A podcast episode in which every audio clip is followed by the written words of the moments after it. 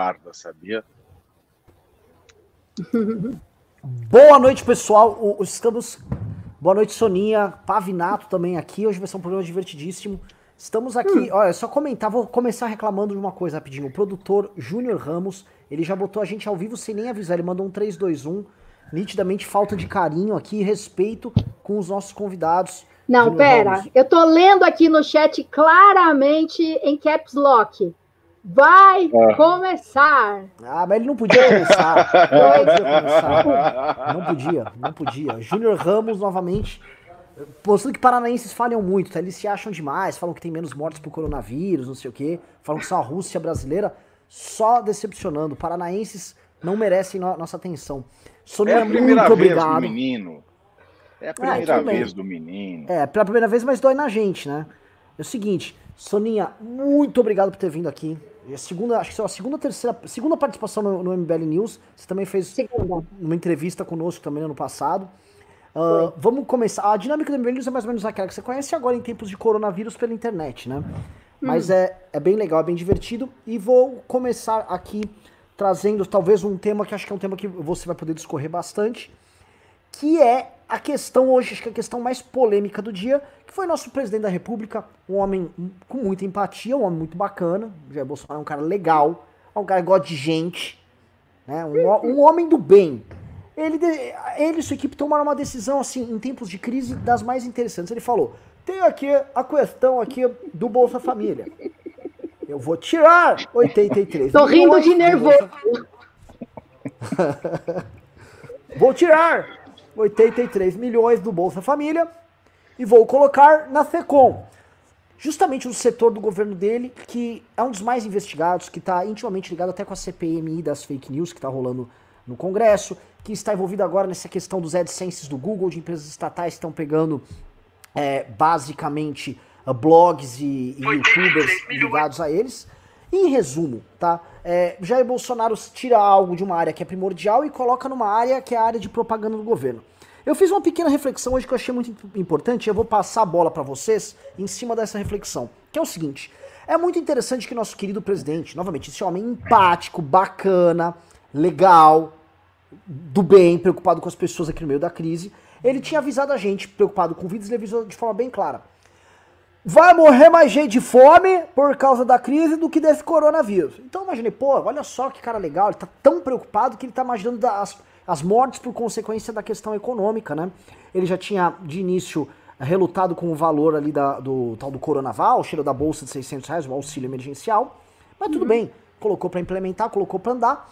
Mas eis que Jair Bolsonaro, também no alto aí da sua clarividência, ele, uh, ao mesmo tempo que se diz preocupado com pessoas passando fome, ele no meio desse momento ele vai lá e tira de, de um setor essencial que é essa parte de auxílio do Bolsa Família, 83 milhões de reais. Isso aí dá pelo menos 200 mil famílias que deixariam de receber esse benefício para atender um setor que é único exclusivamente voltado à perpetuação do seu projeto de poder, ou ao menos à manutenção do seu projeto de poder, que é a questão da propaganda, que é onde alimenta ali a, as suas narrativas. A gente sabe que é um governo que só opera no campo narrativo.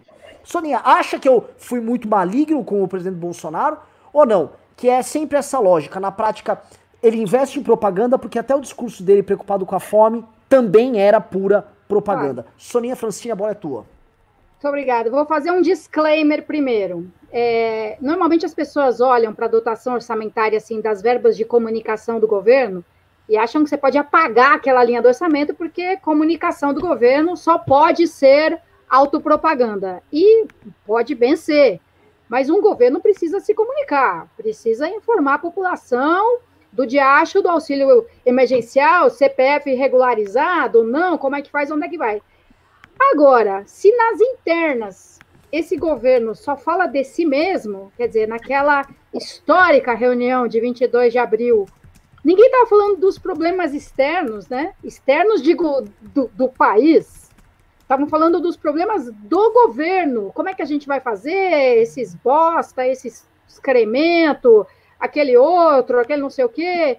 Então, não, não dá para vislumbrar, assim, não dá para imaginar que essa verba de comunicação é para fazer anúncios de utilidade pública, de, de esclarecimento. Então, começa daí. E segundo, vai tirar justamente dos recursos do Bolsa, porque também o Bolsonaro fez um discurso dizendo e tomando medidas nesse sentido, não, eu vou botar o 13 terceiro do Bolsa Família. E agora retira o recurso disso, justamente para, não é para saúde, não é para outras ações emergenciais, mas para comunicação. E o que é espantoso é o descaramento, né? É você fazer anula a dotação daqui, passa a dotação para ali. E o descaramento também é uma, é uma marca desse governo, né? Quando, quando um presidente da República responde, e daí, né? Quando foram 10 mil mortes, é, porque até, até os completos canalhas, eles fingem consternação, né? Até o cara mais idiota, que tá pouco se lixando, ele fala, ah, eu lamento muito as mortes. Ele solta uma nota oficial, ele faz um tweet, né? Olha, estamos de luto com as mortes. Eu tô tão preocupado com a fome quanto, né, com o desemprego. Cara, ele, ele, ele lança um e daí, para todo mundo vai morrer mesmo. E ele, e ele é reincidente, né? Porque lá no primeiro e daí, assim, uh, tá transmitindo. Mas ele sustenta, ele manteve, né? Acho que foi ontem que perguntaram para ele, e agora, né, presidente? É, todo mundo vai morrer mesmo meu Deus do céu, é, é, um, é um caráter tão defeituoso que ele não tem nem o mínimo do verniz, assim, do, do, do, social. Isso é completamente diferente de ser espontâneo, de ser um cara que fala mesmo o que ele pensa. É não ter, é não ter o superego, assim, né? Nem um, nem um pingo, nem, um, nem um, um respeito pelo outro. A gente, né, ao longo da vida você vai aprendendo que você não fala tudo que você pensa do jeito que pensa na hora que pensa, né? Você tem um, um respeito pelo ambiente em que você se encontra. Imagina o presidente da República, né? Para quem gosta do jeitão, do Bolsonaro, tal, tá bom, pode gostar do jeitão dele, mas assim, o meu avô, que era um super de um conservador, é, talvez ele, né, simpatizasse com o Bolsonaro, tinha pavor de comunista, enfim, mas ele ia achar um absurdo esse jeito de se dirigir às, às mulheres, a jornalista, falar lá de tal furo. Os conservadores tinham que achar isso tudo horroroso, horrorosos, né? Se você é super machista, você sabe que não se traz uma mulher desse jeito, né? É, então é, é, é o descaramento, é o descaramento pessoal, o descaramento da palavra, e das medidas, né? Aquela coisa de nomear o cabra do Centrão para o Denox. Cara, o Denox é histórico, né?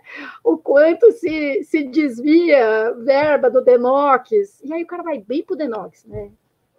É descarado. Faz, parece que a gente faz de conta que ninguém está vendo, faz de conta que a gente não está olhando. Meu Deus do céu. Tiago Pavinato, soube dessa, dessa louca aventura de Jair hoje?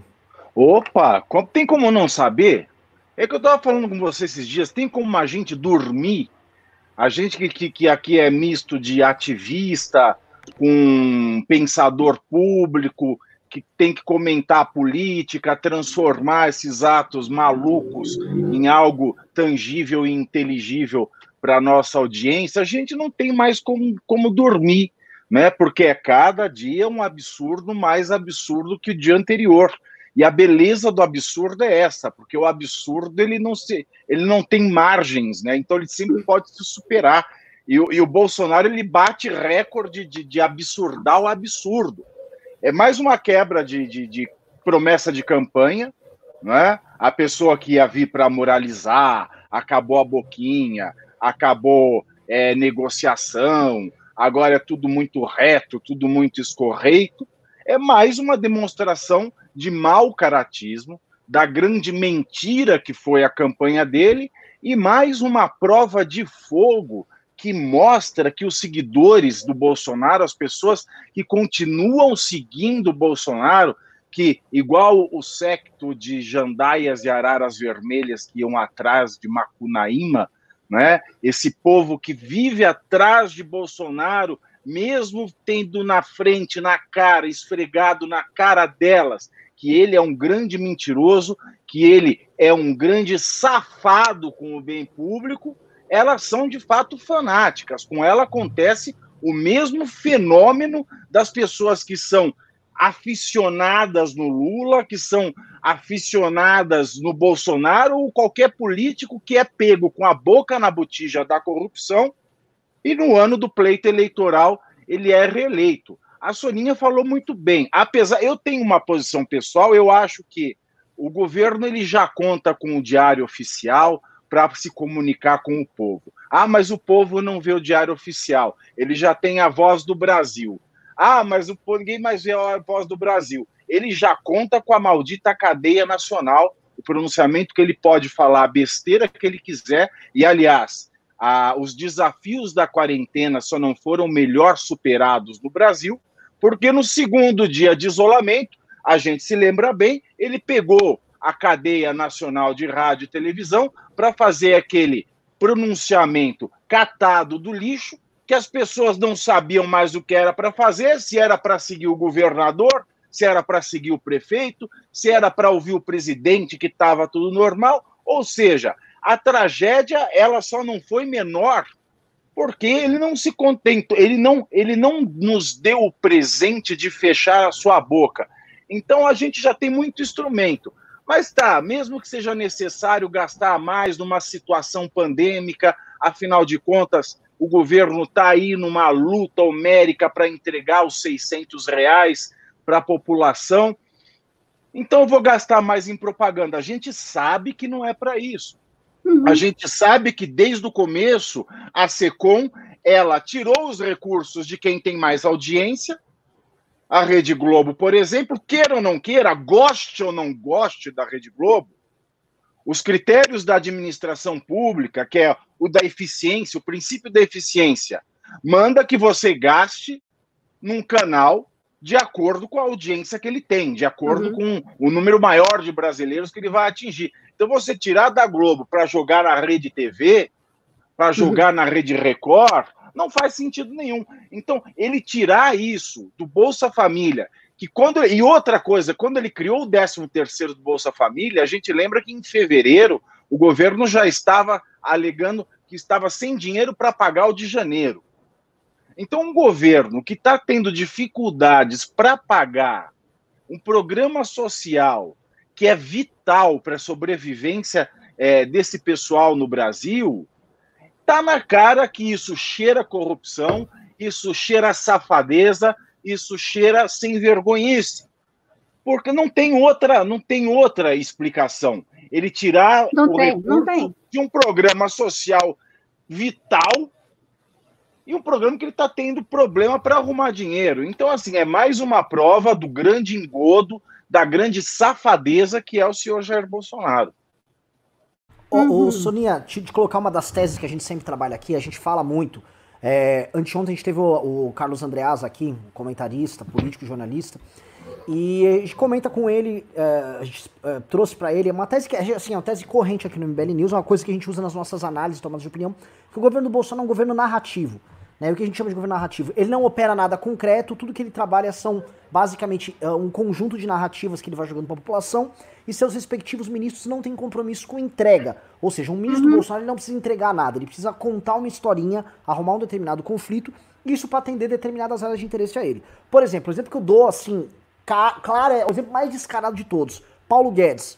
Paulo Guedes entregou uma reforma aqui, que é a reforma da Previdência, que é uma reforma que ela já vinha sendo tratada e ela já era debatida no Brasil desde 2000, para valer mesmo, desde 2016. Uhum. Né? No, houve o impeachment, o Temer falou que ia colocar em 17 a votação, não deu ali, teve o, o, a questão do Joesley e tal, enfim. Mas era um tema que já estava andando e todo mundo sabia que isso ia ser discutido e teria que ser colocado em votação. Em diversos estados e municípios também já estava em pauta. Né? Uhum. O, o, passou e o Ministério não fez mais nada. Mas qual a função do Guedes? Ele é o um encantador de traders, né? Ele fica falando lá, não, eu vou triplicar aqui as privatizações, vou vender, não sei o quê. E aí ele engana um monte de trader, a, bolsa sobe e ele vai enrolando os caras. Mesma coisa, por exemplo, Weintraub. Preocupação nenhuma na questão da administração, na, na, na educação. Foco total, foco exclusivo ali, arrumar guerras culturais que justifiquem que ele está lutando contra uma invasão esquerdista ali na, nas escolas e universidades. Mesma coisa se eu for pegar o Ernesto, que transforma as relações internacionais em questões meramente ideológicas de submissão aos Estados Unidos, nem, nem, nem, nem que se fosse uma submissão útil, é uma submissão inútil, que os Estados Unidos só trata a gente igual o cachorro, aquele cachorrinho que ninguém gosta lá, trata mal pra caramba, não dá a mínima pro Brasil, só que o, o Bolsonaro obtém likes e curtidas em redes sociais, likes e curtidas redundantes, mas likes e followers em redes sociais, basicamente sendo um puxa-saco de, de, de, de, de do Donald Trump. Isso você vai pegar uhum. em todos os ministérios. Né? Então, o, o, que eu vejo quando eles fazem esse tipo de investimento, eles mandam para a SECOM, é a coisa mais natural que eles estão tirando verba de áreas que são acessórias para o governo. A área de assistência social é meramente acessória e levando para a área essencial do governo, que é a área de comunicação. O Bolsonaro, como, como deputado federal, ele nunca entregou nada. O bolsonarismo, você pode pegar os deputados, os formadores de opinião. Eu posso voltar para de onde eles surgiram, como eles cresceram. A luta pelo impeachment da Dilma Rousseff. A gente no MBL, o pessoal pode ter críticas, pode falar o que for, mas a gente fez manifestação, correu para pegar dinheiro de caminhão de som, colava lambi-lambi, entregava panfletinho, fazia mesmo. Estes caras não faziam isso. Esses caras não, não participaram nem da, nem da luta por isso. Eles simplesmente ficavam lá criando narrativas e atuando e vivendo, olhando aquilo de fora e se aproveitaram do momento histórico, eleitoralmente falando, para entrar no poder junto com o Bolsonaro. Então o Bolsonaro só faz isso. É, é, é um presidente assim, cuja existência se baseia exclusivamente na ideia de se comunicar e manipular as pessoas nessas narrativas dele. O pânico que ele tá agora que eu vejo é um pânico muito ligado à ideia própria dele de que se chegarem no, no coração que essas, esses grupos de fake news que estão que pegando, o filho dele que é o Carluxo, os empresários lá que chegaram, chega no coração da operação bolsonarista, que não é uma atividade política, não é um partido, não é um conjunto de propostas, não há lideranças ao redor do Brasil. Você tem, uma, na verdade, uma rede disseminada, é, difusora de notícias falsas e divulgadora dos conteúdos narrativos do presidente Bolsonaro. Aí onde eu quero chegar, que é uma coisa interessante, eu não sei se você acompanha para e passo o que tá rolando aí nessa briga dos olavistas, esse grupo mais maluquinho deles. Eu, mas... eu evito. Não, faz bem. Você faz bem com isso. Eu evito. Eu, mas tento, hoje... eu tento evitar. Às vezes chega no zap, alguém manda, né? Olha isso. Aí, puta, quanta barbaridade. Meu Deus do céu. Meu Deus Dói bastante. Céu. Imagina, o cara que diz que não tem nenhuma relação entre o cigarro e o câncer. Tipo, sim, sim. Isso, é, isso é tão bizarro quanto a Terra plana. Assim. Né? É, é, que, é que teve outras coisas antes. Você já, você já soube, do, você soube, por exemplo, dos fetos abortados que servem de adoçante na Pepsi. Ai, meu Deus. Agora não é brincadeira. Não vem Olavo... desse, saber? É, então, teve essa ah. e também tem o fato que o, o, o petróleo veio do espaço. Ele, na verdade, não são hidrocarbonetos criados pela decomposição de seres vivos da Terra milhões de anos atrás. Não. Veio não. do espaço. Chegou um meteoro com petróleo na Terra. E a outra tese do Olavo de Carvalho. São muitas. Olavo de Carvalho Me diz uma coisa. Teses. Alguém já perguntou onde é a beirada da Terra plana?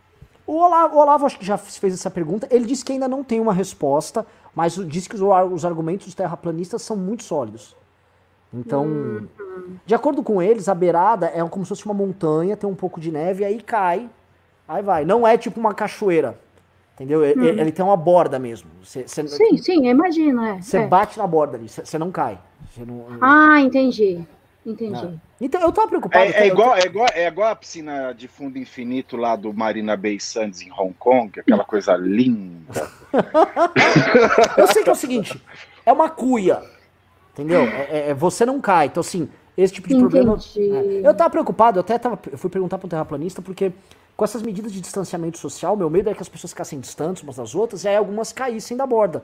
Uhum. Mas, mas Ou não... começar a escorregar para dentro, não sei. É, eu, eu fiquei assim, porque você começa a ocupar áreas que em tese não deveriam estar sendo ocupadas, mas eles me deixaram tranquilos, tem borda assim, e tipo, é uma borda alta, então você não tem. Uhum. São montanhas. Eles acreditam em drone?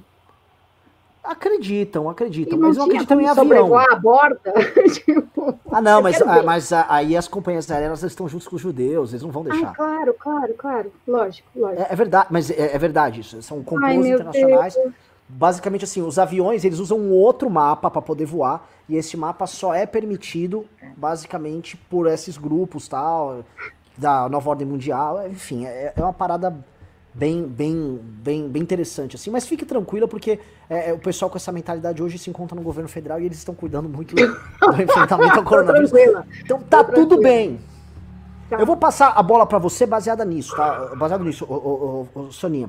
Uh, hoje, né, uh, uma outra notícia importante foi que o Abraham Weitraub, nosso ministro da Educação, outro também, outro portento, outro colosso da, da inteligência brasileira, ele foi depor lá, lá no. no acho que foi no Ah, eu não vi, não vi no que que deu. Ah, me conta. É, ainda, ainda não soube que deu nada, mas o que interessa é o seguinte: a, a, essa rede aí, bolsonarista, tem um cara que chama Alan dos Santos, eles estavam muito bravos com o Bolsonaro.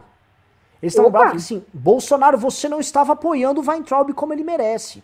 O que dá a entender, aparentemente, e saiu no noticiário que o Bolsonaro jantou com os ministros do STF, o que, o que parece é que talvez o Bolsonaro esteja entregando o Weintraub para os leões aí, né? Entregando uhum. o herói Weintraub e em, troca de algum tipo de pacificação. É isso que estão falando aí nas entrelinhas.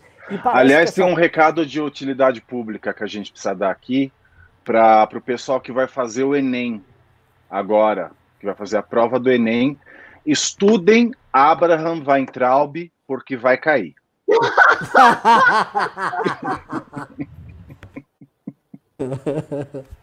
Aí a pergunta é o que eu te jogo é o seguinte. Olha só a dinâmica que nós temos. O Abraham Weintraub está perto de cair. E a ala, basicamente, que manda no governo, a ala ideológica, ela está muito, muito tensa, brigando com o Jair Bolsonaro, porque eles não estão sendo radical o suficiente em enfrentar o STF.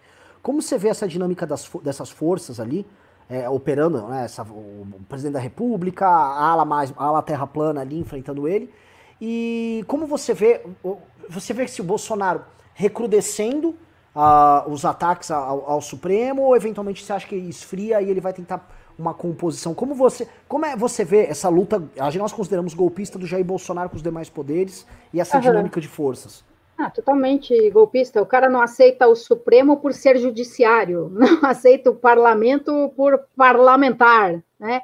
Mas, sinceramente, o que eu acho, acho que ele vai mudar de assunto como vem acontecendo, entendeu? Pinta um BO de um lado e ele, olha ali, marmota.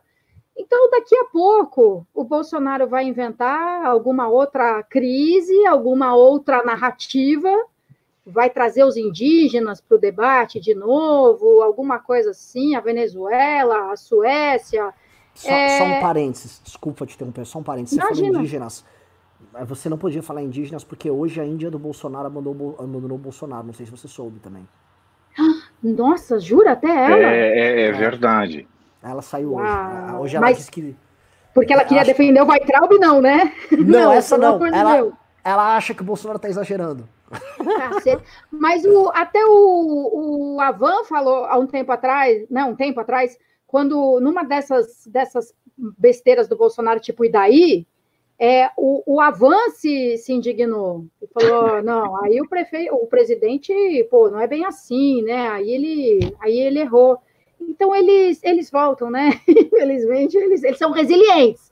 Eles são resilientes. Então, é, eu, eu acho também que o Alan dos Santos não vai romper com o Bolsonaro para salvar o, né, em defesa do Weintraub, e que nem o Bolsonaro está preocupado com isso porque ele vai, daqui a pouco ele muda de assunto, ele, ele assopra um pouquinho, né? Às vezes ele faz isso, ele se excede, se bem que se excede é pouco para descrever, e depois ele, não, não, não foi bem isso que eu quis dizer, é, não, realmente eu acho que vai entrar o exceder um pouco ali na reunião, então às vezes ele faz esse movimento, a gente fica até pensando, né, quem foi que falou para ele, quem foi que convenceu ele a dar um passinho para trás, um passinho para o lado, mas ele, ele sai de tudo e, se precisar, ele inventa outra coisa, outra, outra declaração. Assim, é, tem sido assim, né? O tempo todo. Ele traz uma outra questão escandalosa para a gente não prestar mais atenção naquela, sei lá, na morte do, do Adriano, lá, do miliciano, quando as coisas estão ficando muito apertadas por um lado, ele cria, cria um, um desvio ali na atenção, e a gente segue, né? Porque é um absurdo sempre, Então não tem como ficar indiferente e falar, não, pera, aquele negócio ali, como é que é, não está resolvido ainda. E, e, não é incrível, né? O mesmo, a mesma pessoa que defende a violência policial, talvez, né? O comportamento implacável, né? E aí, quando o, o miliciano é morto alegadamente numa troca de tiros com a polícia, aí ele desconfia, não, acho que a polícia abusou. Acho que a polícia pegou pesado, não é assim que se faz. Ah, bom, não é assim que se faz naquele caso específico, né? Adriano, né? Que era o nome daquele que, que, isso, que morreu na Bahia. Isso, isso, herói.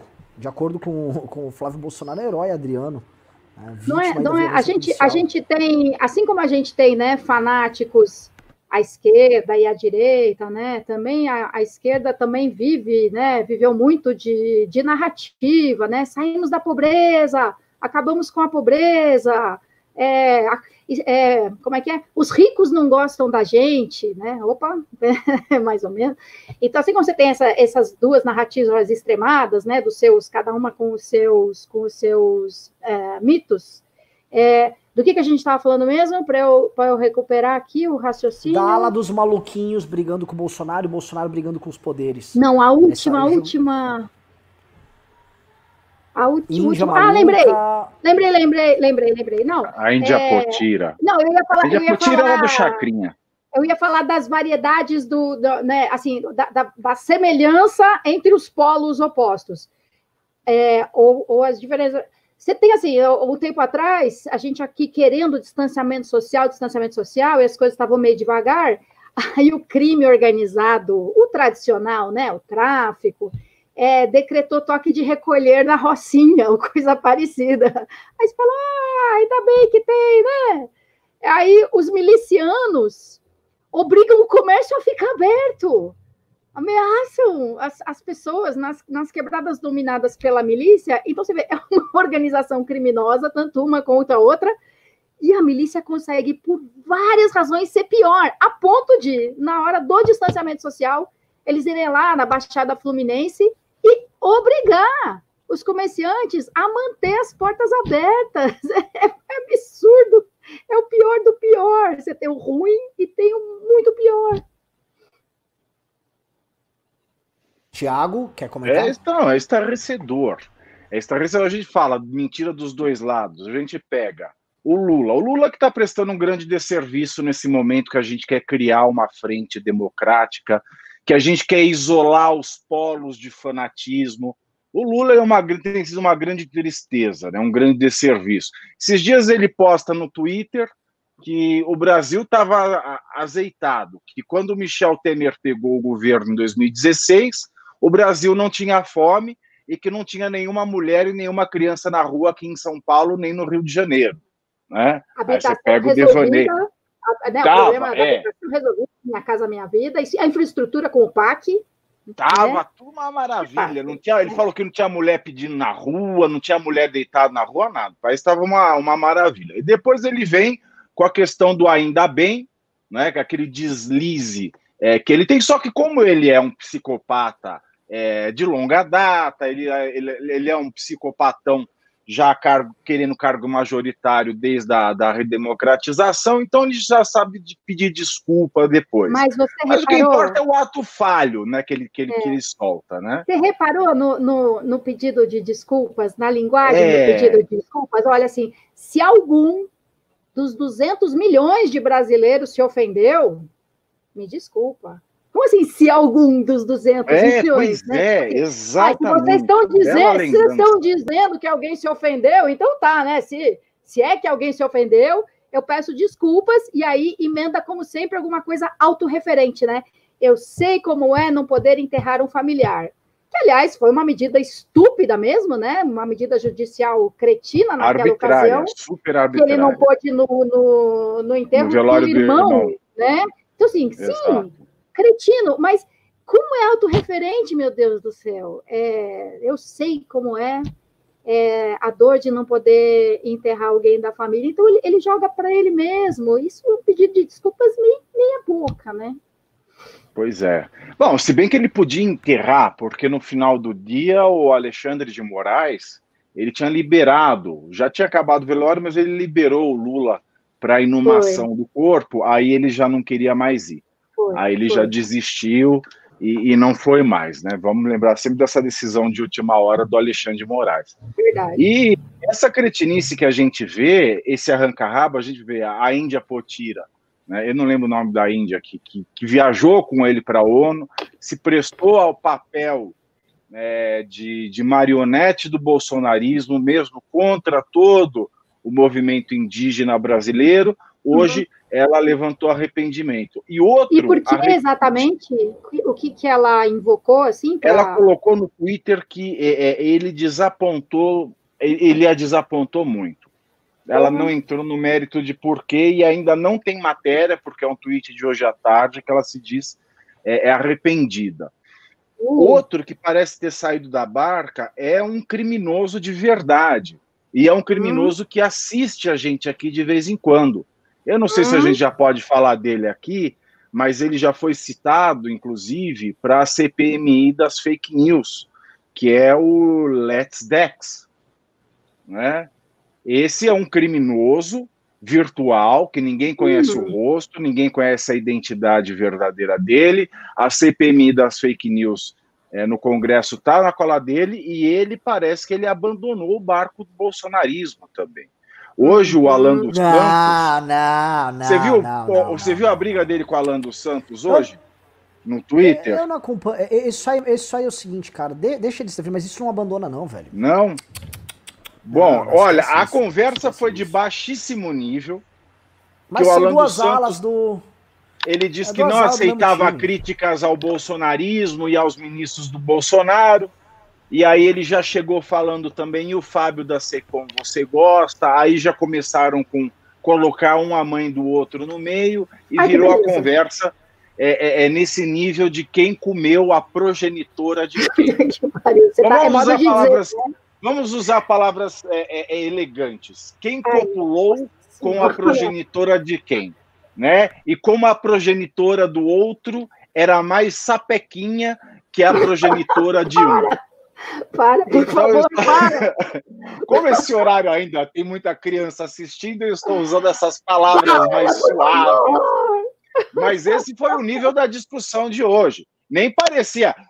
Esse Alan dos Santos, Ai, né? É, é, Alan dos Santos, esse, esse potrão reprodutor aqui, que era Alan dos Santos do Twitter, hoje nem parecia aquele Alan dos Santos acuado, sabe? Ai, que a Polícia Federal invadiu o lar da minha família e os meus filhos. Nem parecia esse cara.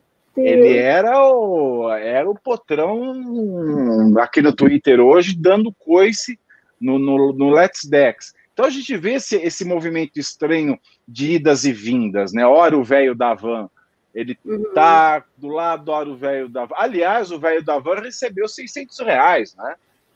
Ai, é, tem aí 8. Não, é mentira, vai. Não, é sério agora, é mentira. 8 milhões de brasileiros, a suspeita sim. é que 8 milhões de brasileiros tenham recebido indevidamente os sim, 600 reais nesses primeiros dois né? meses. Né?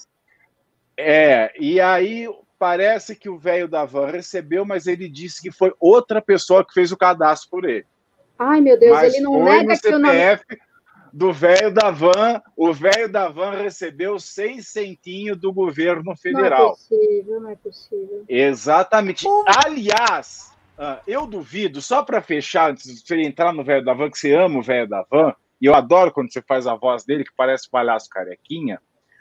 Eu vejo nesse movimento da, do voucher é, Corona, do, do Corona Voucher, um movimento meio que, ó, é o início, é o prelúdio de uma pedalada do governo através da Caixa Econômica Federal. Hum. Porque a Caixa Econômica Federal, ela, a partir do segundo mês, não permitiu mais que o recurso fosse transferido para uma conta de um outro banco que não fosse ela e abriu poupanças sem que as pessoas quisessem abrir para receber esses 600 reais. Então, a conferir como esses 600 reais que saíram do governo para caírem na poupança de pessoas que não queriam abrir poupança na Caixa Econômica Federal e o resultado da Caixa Econômica Federal nos balanços do governo federal no final do ano, a conferir como vai ser o impacto disso. Porque uhum. a Caixa Econômica Federal claramente ela vai ter resultados maravilhosos com essas aberturas arbitrárias de poupança e com o impedimento mais arbitrário ainda de você passar teu recurso para um outro banco. Ela tem dificultado isso. Então, esse é um fenômeno que juristas e economistas devem se atentar uhum. e lembrar que ele existiu na análise do balanço do final de ano do governo. Voltando ao velho da van. Olha, eu vou só fazer uma breve imitação dele. Ah, obrigado, Tiago! Mas queria dizer que todo o dinheiro que vem do governo é bom, porque é do Brasil e eu amo o Brasil! É isso!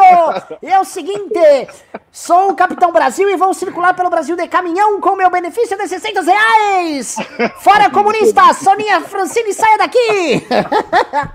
Eu sou velho da van. Esse cara, é- esse cara eu tive a oportunidade de conhecer, ele é completamente transtornado. Uma vez, é, teve congresso do MBL em 2018, ô, Soninha. E ele foi. Ele não era, ele não era um palestrante, ele foi. Ele apareceu lá de helicóptero tal. Foi um negócio assim.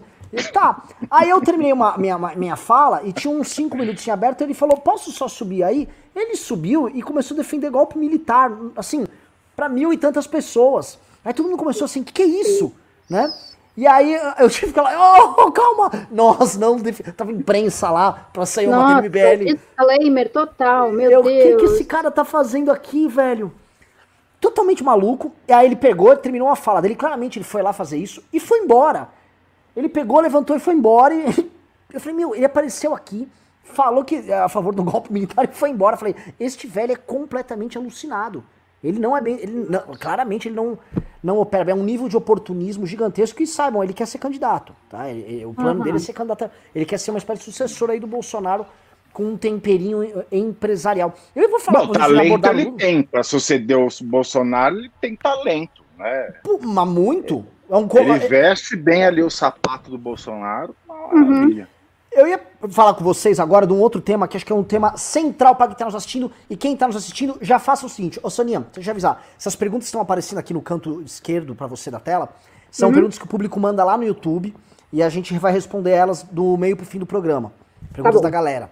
E É, tem então 1.300 pessoas que precisam sentar o dedo no like dessa aquela- live. Não, não tem mil. Tem Tá. duas mil pessoas aqui na live. Aqui, Não, tem fora as vocês. 1.300 que precisam dar like, porque só Ah, tem entendi. 700 likes. Então vocês aí, 1.300 que não deram like, deem like para que esta live chegue aos quatro cantos da Terra plana. Exato. Os quatro costados da Terra plana que fica Mas são claro aqui. quatro. E se for um hexágono? Não, é- é- a doutrina diverge, Soninha. Porque assim, tem o pessoal que diz que ela é redonda. Tem a teoria que eu juro, não é brincadeira, que a Terra plana é uma rosquinha, na verdade. Eu não tô brincando. Não tô brincando. Tem o pessoal que acha que é o show de Truman. Tem uns caras que creem que a Terra plana, não estou zoando, é um relógio, tá? Ela é tipo um relógio, ela tem uma cúpula, e aí a Lua e o Sol ficam rodando ali, na Terra plana. Entendeu? Entendi. E aí entendi. você pode comprar pela internet maquetes deste modelo de terra plana, que é a terra plana circular, com Aham. o, o, o relógio rodando. E é um relógio mesmo, porque para fazer essa maquete, eles compram relógios que tem a máquina do relógio ali rodando, e aí eles Aham. instalam com, uma- um- com um aramado ali. Pra os provar, né? Pra Pra provar o funcionamento. Aí você vê, pô, o Sol roda, a Lua também. O Sol e a Lua têm mais ou menos o mesmo tamanho e eles ficam rodando. Então, assim, vo- posso falar? Uhum. E vem deveria cá, ter ido. Os, os aviões da FAB fazem parte da, da conspiração toda? Quer dizer, Faz. os próprios militares da aeronáutica, eles têm um mapa Fazem. paralelo Fazem, junto com os judeus e... Fazem, fazem. A ideia, mas a ideia é essa. A ideia, a ideia é o seguinte, pro terraplanista, que é um cientista antes de tudo, ele é um cara que está questionando certos consensos que existem aí na ciência, no establishment da ciência. Ele tem Sim. uma teoria alternativa que nós temos que respeitar, tem fundamentos ali na teoria alternativa dele. E eles, eles perceberam essa disparidade aqui que existe, por exemplo, entre o- o- os donos do conhecimento validado e o conhecimento que eles buscaram ali, né? Então, por exemplo, eles perceberam, por exemplo, as companhias aéreas estão no jogo, exércitos estão no jogo. Outra coisa pra gente desconfiar, tá? Existe um pessoal aí que, ah, que cruzou a pé a Antártida, né? Você consegue cruzar, um, cara, um inglês cruzou, inclusive recentemente, o companheiro dele morreu no caminho e tal. E o pessoal avisou, ó, tem armação nesse cara, foram descobrir que o cara estudou na universidade tal, universidade tocada por globalistas. Em resumo, e globalistas os dois termos, tanto o globalismo ideológico quanto o globalismo do globo mesmo. Então eles estão de olho ali. Não pense que o terraplanista dorme no E ponto, o globalista da Rede Globo também, não se esqueça. que é também inimigo. Não e é tem à que toa, ser- né, que chama Globo. Hum, hum, hum. E outra coisa, né? Você vai pro Rio de Janeiro, terra que tem a Rede Globo, que tá cheio de psolista. Rio de Janeiro tem o que na praia? O que, que eles comem? Biscoito Globo. Claro. É, tô falando, velho. Assim, Mas olha, eu- na campanha de 2010, é, os apoiadores da, né, do, da Dilma, da candidatura do PT, diziam que acho que a Globo ia completar 45 anos de, de existência, e assim, era para fazer campanha subliminar para a candidatura do PSDB. Então, então, acho que eles já inauguraram a Globo pensando nisso, e depois para o PSDB, ó, escolhe o número 45, não sei como é que é o sorteio, porque lá adiante a gente vai. É, Na verdade. Mas, mas, mas não, é, não, é, mera coincidência, não, porque presta atenção, quem é o candidato do PSDB a prefeito do Rio de Janeiro? Hum. Sabe Paulo o nome Marinho. dele? Paulo Marinho. Marinho. Ah, sim. Marinho claro, 45. Claro. Uhum. Não, mas agora já é 50 já, Globo, já. Já foi os 45. Isso aí foi as, as, agora já era. Agora, agora, cinco, vai né? ser, agora tem que ser o candidato do Patriota, 51 ah, vai dar certo. Ali. Ó, vai dar certo. deixa eu falar um negócio rapidinho. Deixa, eu vou, vou, pegar esse gancho que não posso perder esse gancho aqui com vocês. Vocês falaram do Lula. E é sempre importante pegar um gancho para não cair da terra plana, você fica pendurado, pelo menos. Né? É o seguinte, queria perguntar para vocês aí sobre a formação da frente ampla, né? Falar em frente ampla também, em termos de terra plana, é complicado, porque você tem uma frente ampla até que ela termine. Você citaram o Lula, e de fato o Lula vem sendo um problema gigantesco na construção de um consenso no campo da esquerda, tá? No campo da direita já houve uma rachadura grande, né? A uhum. gente brinca que nós somos os isentões, há uma turma bem grande, tá? De, não só de eleitores do Bolsonaro que, que abandonaram ele, mas de formadores de opinião, grupos, movimentos, uh, cara, youtubers, a bagaça toda, gente que ou apoiou ele no segundo turno, ou apoiou no primeiro turno, ou sempre uhum. foi do lado, sempre ficou meio indeciso no meio do caminho, mas é, é um bloco. Desde a turma uhum. da Lava Jato, a gente pega aqui o antagonista que faz cobertura anticorrupção, Juliana uhum. Pascoal, às vezes balança Partido Novo, aí pega MBL, você vai somando, aí vai somando partido, você pega o PSDB, você pega o Cidadania, que eu acho que é, é, é o teu partido que é essencialmente o partido centro no Brasil, a meu ver. Uhum. É, você pega. Você não acha? A Sonia não gostou dessa de centro, hein?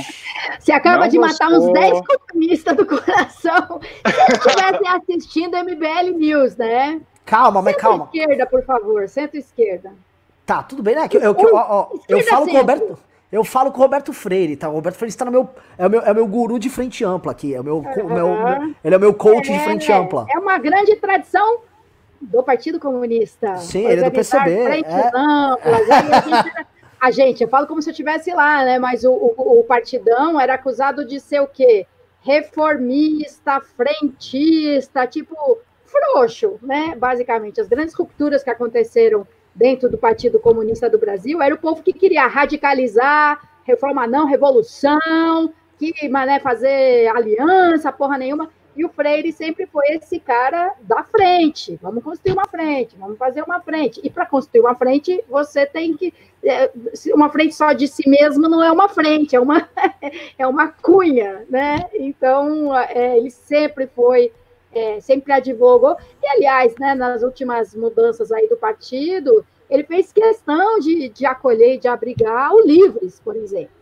Então, quando Livres, né, muita gente do Livres vem para o Cidadania, foi uma discussão ali, se mantinha esquerda ou não, a palavra esquerda ou não, no estatuto do, do partido. E essa discussão é possível, é possível, não, não tem dogma. Isso é que é, isso é, que é maravilhoso, assim. A gente é, tem uma visão, uma mentalidade de esquerda e, e topa é, procurar algumas coisas junto com os liberais, até porque não é aquela esquerda estatizante, imagina que absurdo, privatizar, leiloar ou fazer concessão. Não, gente, calma. Pode tá. ser, se for a melhor forma ou de. Ou como de... é o caso do Bolsonaro agora, fazer sorteio, né? Que é uma modalidade é. nova também de, de, ele fazer as coisas, né? Fazer um sorteio, Faz né? Um sorteio, ele, não, ele não falou? Né? Ele não falou na saída lá pro... de quem mesmo? Do Moro, né? Do Moro, no dia do, do Moro, Moro, exato. Vamos é. escolher um nome aqui, não precisa ser o seu nome, não precisa ser o nome, a gente pode fazer um sorteio. Não é. Né? Pode fazer um sorteio também, agora que é uma modalidade nova de, é, de indicação para cargo. Assim, por exemplo, exato. 50 nomes faz um sorteio, exato, faz um sorteio. Eu ia perguntar, eu, eu, ia, eu ia. Vocês falaram isso aqui, eu até comentei, você falou agora, Soninho, isso aí. Olha só como a, a gente tá falando tanto com, com o Cidadania, a gente tá fazendo uma live agora com você. De manhã teve uma live do Kim com o Caleiro. E domingo eu vou fazer uma com o Daniel Coelho. Então, É, é, tamo, tamo, estamos muito, muito Cuidado, hein? Vocês é, vão perder a audiência. Olha, o, o Rodrigo Silva... Constantino sempre fala isso pra gente. e eu tô pensando em fazer uma semana que vem, que é do orgulho. Eu tô pensando em fazer uma com Jean Willis. Duvido. é Faz com Eliseu Neto, vai, que é o nosso baluarte LGBT. É uma boa, é uma boa, é uma boa, é uma boa. Eu vou falar para vocês, em cima dessa ideia de frente ampla aqui, tá? Tá acontecendo muitas coisas. Eu vou, eu vou levantar um ponto, porque muita gente tá falando, não, impeachment, impeachment, impeachment. Cheguei a fazer um censo entre um grupo de apoiadores grande, umas 20, 10 mil pessoas que apoiam a gente no MBL. É, e, cara, 20 e poucos por cento topavam sair com antifa em manifestação, o que para um grupo como o MBL é algo bem exagerado por conta, assim, do, do ódio e medo ao Bolso, do, da ameaça do golpe do Bolsonaro e falando, MBL, vocês estão bundões, hein? Te conheço de outros carnavais, MBL, vocês não vão sair na rua. Eu falei, calma, calma. Eu, eu pessoalmente acho que isso aí mais ajuda o Bolsonaro do que qualquer outra coisa. É, faz parte da linguagem política de uma parte Total. de gente que elegeu o Bolsonaro, você combater gente como antifa. Mas, enfim, hoje nós temos que é, ganhar, meu de ver. Novo, de novo, é o discurso, é o espelho do discurso anterior, né? Porque antes quem ia para a rua para pedir o impeachment da Dilma é, é, o quê? Quem não aceita perder mamata, quem não aceita que os pobres tenham acesso à universidade, quem não aceita que os negros tenham oportunidade, que as empregadas domésticas tenham direito. Então é sempre assim, né? É, quem vai contra o governo é porque é contra o que o governo teria feito de bom. E agora é a mesma coisa, né? Não, quem chora é quem sempre mamou nas tetas do governo, né? Essa classe assim assado. Então é, é, é impressionante como é, é simétrica, né? A, a, tal da narrativa. É assim, faz, ajuda, ajuda mesmo. É, né? Aí, tá vendo? Aí a gente foi mexer com esses esquerdistas que estava tudo mal acostumado, pegando dinheiro da cultura para fazer peça de, de homem pelado se beijando. É, é, fortalece, fortalece a narrativa dele. Sim. É, é.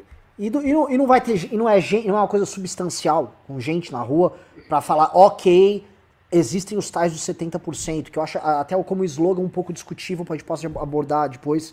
É, uhum. Mas a minha questão central aqui é.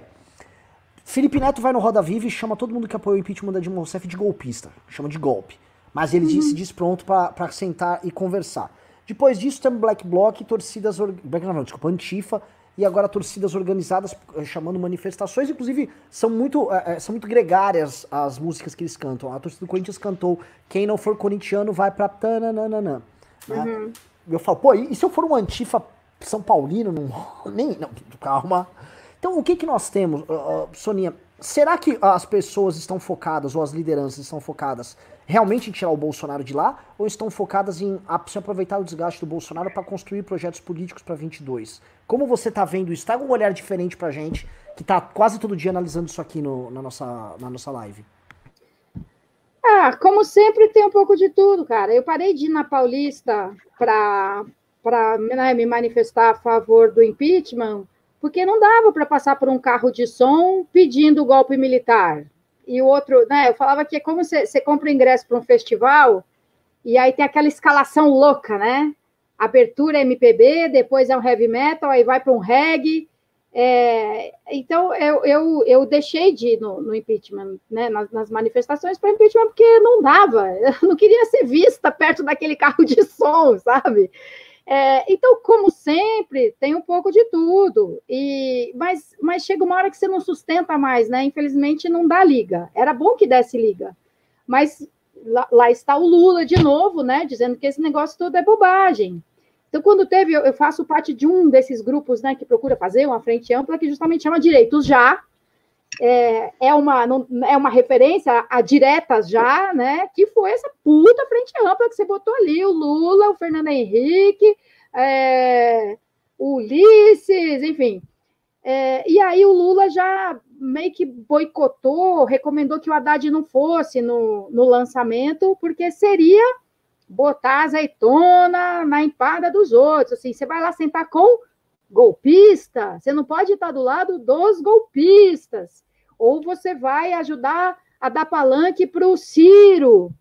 Então, é, tem gente que faz questão de dividir, E, e, a gente tem que ver o que é que vai prevalecer. Lá atrás, né, nas manifestações da, da tarifa, foi assim, começou radical, começou como sempre, o pessoal da tarifa zero, né, saindo para a rua, um número menor, mas um número muito é, agressivo, energético tal, aquele que vê o carro da Globo chegando para cobrir a... Se a Globo não mostra, é porque quer esconder. Mas se a Globo vai cobrir a manifestação, os caras tacam pedra no, no como chamam, da prof, do Caco Barcelos. Tacam pedra no Caco Barcelos, né? É, e aí aquilo foi desradicalizando até virar uma puta manifestação de milhares de pessoas os esquerdistas velhos que já estavam desiludidos da vida levando os filhos pequenos, ou o pessoal que nunca foi mesmo de, de sair para a rua.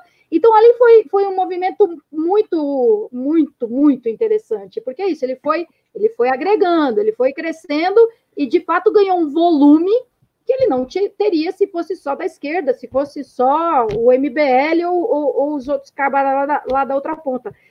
Então, é, é cedo para dizer se, se vai, vai dividir não, assim, se começar unido já é uma grande coisa. Unido pela pauta comum. Agora, mais para frente, não, não vai, é o calendário eleitoral, velho. Chega uma hora que não, tá, não, não, não tem mais como ficar todo mundo junto. E, infelizmente, a gente não conseguiu se unir contra o Bolsonaro na última, né, na última disputa. A, a, a esquerda, o centro, centro-esquerda, não conseguiu não conseguiu, deixou, deixou o Bolsonaro levar essa. Não conseguiu construir uma candidatura de oposição que fosse viável contra o Bolsonaro. Quanta gente é, não foi capaz de votar no candidato do PT, mesmo abominando o Bolsonaro? É, tem, tinha essa, essa rejeição extrema, absoluta. Isso não é ser isento, isso é detestar todo mundo. Como, aliás, em outras eleições, o PSOL já fez, né? Vai para o segundo turno, não é meu nem seu, anula. Nenhum dos dois, os dois representam o mesmo projeto, não dá para apoiar nenhum deles. Até que em São Paulo rolou uma união contra o Dória em torno do Márcio, Márcio França. Isso, isso até que teve. Mas, mas muitas vezes, né, é a esquerda quem diz nenhum nem outro, é o mesmo projeto tal. E, e, nesse caso aí da eleição do Bolsonaro foi, não, é, o Bolsonaro é uma opção ruim, mas o PT eu também não quero. Se tivessem construído uma candidatura, é, se o Lula não tivesse, né, ficado até a última da hora tentando ser o candidato, aí não ia ser, mas tinha que ter alguém lá, né, para falar em nome dele. É, não sei, não sei se tivesse sido o Ciro para o segundo turno, veja, não sou cirista, absolutamente. Mas talvez o Ciro tivesse derrotado o Bolsonaro no segundo turno. Vou falar para você um ponto que é interessante. As pesquisas demonstravam que o único candidato que o Bolsonaro ganharia no segundo turno era o Haddad. Sim. O Bolsonaro perdia do Alckmin, o Bolsonaro perdia do, do Ciro. da Marina. A, da Marina. Ele perdia, ele perdia de todo mundo porque o Bolsonaro já tinha, à época, uma rejeição muito grande. Essa rejeição uhum. explodiu hoje, a ponto de, quando eu vou conversar com um bolsominion, isso falando aí dentro do campo da direita, eu falo, cara, você não quer que a esquerda volte? Teu problema é esse. O Bolsonaro não é o teu nome para isso. O Bolsonaro hoje, ele tá conseguindo transformar o antibolsonarismo num fenômeno político mais agudo do que o antipetismo. Uhum. A rejeição, porque assim, o PT saiu do poder em 2016, tá? Já, já passou um tempo, já estamos em 2020. Posso uhum. 2020, já tá esquecendo já. As pessoas vão uhum. esquecendo, é natural do jogo. Falei, a, a, força do antipetismo como discurso, ela vai baixando. Agora, o antibolsonarismo, claro. ele conseguiu explodir em um ano e pouco de mandato. É um fenômeno único. O antipetismo não explodiu no primeiro ano de mandato, nem nos quatro uhum. primeiros anos do, mandato do Lula. Nenhum, de jeito nenhum. Com mensalão. O Lula, vamos lembrar bem, ele ganhou bem a eleição de 2006. Tá? Uhum. Ele, ganhou, ele, ganhou, ele ganhou. A votação que o Lula teve em 2006 contra o Alckmin foi maior do que a votação que o Bolsonaro teve agora contra o, o Haddad. Sim, sim. Ele ganhou bem. E, é, e e, exatamente, e, o, e o PT foi radicalizando o discurso é, com o passar do tempo. No começo, era assim, você tinha vozes críticas dentro do PT, né? Aí teve pessoal até que saiu para formar o PSOL, mas muita gente que ficou no PT falou assim: tá vendo? A gente perdeu o PSOL porque a gente está perdendo o nosso discurso, porque a gente está perdendo grandes quadros do Partido dos Trabalhadores. Então, você tinha uma crítica interna e pública. Né? Eu tenho uns recortes de jornais guardados aqui de, de grandes porta-vozes do PT dizendo: opa, pessoal, tá na hora de, sabe, a caros amigos falando: escuta, para onde vai esse governo, afinal de contas? É, e aqui não, aqui a gente já radicalizou de começo e o presidente abraçado com os seus radicais por um lado, mas abrindo é, o, o, a base para o centrão, né? Então é legal, você já tem as duas coisas, legal não, né? Ao contrário. Mas você tem a radicalização do fanatismo e né, a vastidão das alianças agora, do arco de alianças, com aquele povo que está sempre à disposição para apoiar um governo, é só chamar. Você Posso falou da cara aos amigos, você falou da cara aos amigos, esses amigos deviam ser caros pra caralho, né? eu vou falar um negócio. Eu assinei a caros amigos. Não Nossa, assim. esses amigos deviam custar tão caro, gente. imaginando quão caros eram os amigos. Fala, amigo, amigo caro, amigo Fala, caro é white. Amigo, amigo, hã? Vamos lá, Milton Neves. Eu vou, não, eu vou falar para vocês o breve, o breve Soninha, você comentou em Centrão, amigos caros do Centrão que o Bolsonaro comprou agora saiba que uh, nós lançamos um site, veja que você gosta dele, chama Centrômetro, uma novidade. Centrômetro, fiquei sabendo, demais, muito Então legal. é o seguinte, recebemos as indicações ali, quem é o dono do cara, a gente expõe, vê o orçamento que ele administra, fica um gráfico de pizza ali, ó, partido por partido, e tá uma delícia isso aqui, porque a quantidade de ligação que eu tô recebendo do Rio Grande do Norte, lá, de gente do PP do Rio Grande do Norte, tire isso do é ar! ele não é meu! O fato dele ser um conhecido, foi chefe de gabinete, nem falo mais, não tenho relações. Eu, tá bom, mas o fato de você ter ficado governista do nada também não tem relação? Não, Bolsonaro não é um presidente ruim, estamos numa pandemia, menino. Opa, desculpa. Esse. É, esse filho não é meu! Esse é, filho é, não é meu! É, é impre impressionante. E é uma coisa, assim, é, é, a dissonância cognitiva que o bolsonarismo trabalha, né? De semana, ele, ele compra o Congresso inteiro, ele vai lá e dá cargo e tal, e vai, vai, vai, vai, sem o menor pudor. De fim de semana, na maior cara lavada, o Bolsonaro acorda assim, né? Oh, bom dia, vamos fechar o Congresso. na maior, é na maior disfarçatez, tranquilão.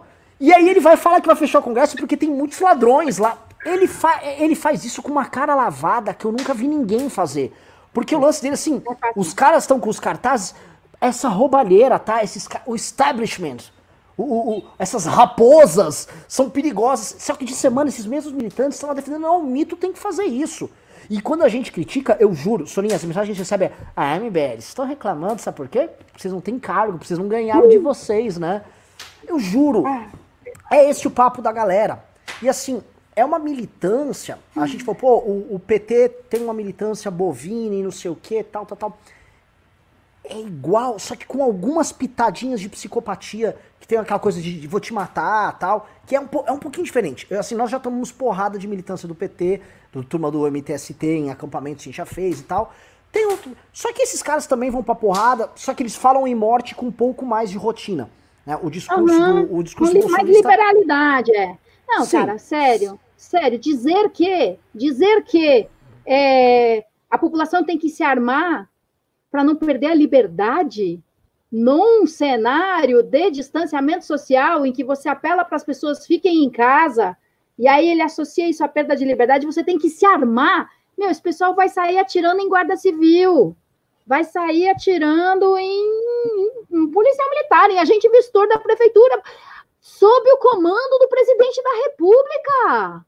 É que ele Porque leu a Bíblia ele... errado, Soninha. Ele leu lá no Novo Testamento amai-vos uns aos outros, ele entendeu que era armai-vos uns aos outros. Porra, ele então, dá, ele, capítulo... como ele é muito cristão, ele está aplicando é, isso do. do... Então, é armai-vos. Desculpa, te interrompi. Não, não isso. No capítulo descaramento, antes as pessoas precisavam ter armas para se defender dos bandidos, né? E agora é para se defender do, dos governadores, dos, dos, né, dos prefeitos, assim, tem, o povo tem que andar armado para não ter uma ditadura, Imagina, imagina se um governo de esquerda, né, se o governo Lula, Dilma dissesse não, a população tem que se armar para se defender, para garantir a sua liberdade. Você imagina o que seria isso, meu Deus do céu? É, eu dou é, esse exemplo. Aí... Eu não, dou é esse isso, exemplo. Eu falo assim, o, o, como, assim, tentem imaginar no governo da Dilma, no momento da crise lá, a Dilma falando, olha, eu vou pegar Eu vou armar o nosso povo aí contra esses governadores do PSDB, aí golpistas aí, tá, essa elite burguesa. Tava todo mundo Imagina. em polvorosa. E o Bolsonaro uhum. falou, e a galera no dia, porque se você for lembrar, no dia que saiu esse, foi o vídeo da reunião do dia 22, foi numa sexta-feira. O público bolsonarista comemorou a faria, mais do que público bolsonarista, tá? Homens com PhDs e MBAs, tá? A Faria Lima inteira, tá? Como o PIB brasileiro comemorou o fato de Bolsonaro ser praticamente um Thomas Jefferson. Ele é um homem que estava defendendo os direitos e garantias fundamentais do ser humano de se defender contra a tirania do Estado. Sério. Sendo que o que o Bolsonaro estava falando é: vamos armar nossa turma, é? Pra brigar com os governadores e prefeito, pô, vamos dar uns tiros. E mais, Soninha, não sei se você chegou a, a, a ver isto, porque isso é, é, é, vai dando creme de la creme da coisa. Tem um militante bolsonarista chama Otávio Facuri. Ele é financiador das milícias. E não é que eu tô falando aqui, não tenho medo nenhum de falar de processo, porque ele assumiu. Ele falou, não, eu financei, hoje mesmo ele assumiu. O Otávio Facuri, dois dias depois, ele ficou muito. Ele ficou tão tocado pela, pela, pelo espírito libertário do presidente, né? Que quer enfrentar tiranias, que ele falou o seguinte: olha, presidente, saiba que a, a sua tropa está pronta, ela ainda não está armada. Mas tão logo o nosso presidente, o nosso presidente consiga nos armar, estaremos prontos para enfrentar esses tiranos. Aí ele postou isso no Twitter, aí presta atenção. O filho do presidente Carlos Bolsonaro retuita isso pelo perfil dele, como se fosse a coisa mais natural do mundo. O cara falando, um empresário que já banca os grupos bolsonaristas, falando da boca dele que pretende montar uma milícia armada para enfrentar os adversários deles. Nós estamos vivendo exatamente esse tempo. E a gente está num nível de loucura até hoje que a gente ainda consegue conversar sobre coisas normais, só que isso não deveria ser normal. O Bolsonaro conseguiu normalizar certas coisas a ponto de elas serem normatizadas, assim. Nós já é. achamos aceitável e permissível que esse tipo de coisa aconteça, e aí se você for contra. Aí se você, você, tá, você, tá, você tá com a ditadória. Né? Uhum, então, uhum. nós estamos hoje neste nível de acirramento nesse nível de naturalização da loucura. Cedo, é o que você falou, e muito cedo, muito cedo, mal começou o governo, gente. É, e já está nesse nível, e já está assim, a gente não está no ano eleitoral, né, de troca de governadores, de eleição presidencial, e o povo já está ensandecido. E, e, e, pelo amor de Deus, a, a, narrativa do Lula, pelo menos, era uma narrativa fim, né? Narrativa cheia de, de, de exageros e de mentiras, mas assim, tiramos o povo da pobreza, né? Fizemos o Pacto Infraestrutura. Qual é a narrativa fim do Bolsonaro? A economia, o dólar? né? Tipo, alguém que vai defender o Bolsonaro, tipo, não, mas o pessoal está reclamando que perdeu uma mata porque o Bolsonaro, porque o Bolsonaro fez o quê? Exatamente. É, é, essa parte da narrativa não vem ao caso. Não, o Bolsonaro privatizou sei lá o quê, né? Pelo menos o cara teria uma defesa coerente com o que ele acredita que tinha que ser feito. Mas para quem acha que o Bolsonaro tinha que ter feito algumas coisas, o que, que ele fez exatamente, né? A reforma da Previdência. Bom, palmas para o Rodrigo Maia, né? Porque se você não tem uma condução firme ali para pautar, para manter, para lidar com a obstrução toda, não, não, não passava. Então, vai, vamos lá, bolsonaristas, me digam, vocês têm orgulho, além das falas escrotas, né? Mas o que, que, vocês têm orgulho de reali realização do governo Bolsonaro? Vai, fala. Não, o orgulho dele é das falas escrotas. O orgulho desse é. pessoal é. Não, você nota, você é. falou uma coisa muito legal. O fanático do lulista, pelo menos, é um cara que você consegue sentar na mesa e comer. Porque o Lula tem aquela. É, é, é a fome zero, é, é, é, o pobre viajando, é comida na mesa. Nisso, que nunca Exato. o pobre entrou na faculdade antes do Lula. Que nunca Educação. negro. Isso, a pessoa acredita nisso, acredita que teve essa mudança toda. Agora o Bolsonaro Palavra acredita bonita. no quê? Como o dólar era 5 pila.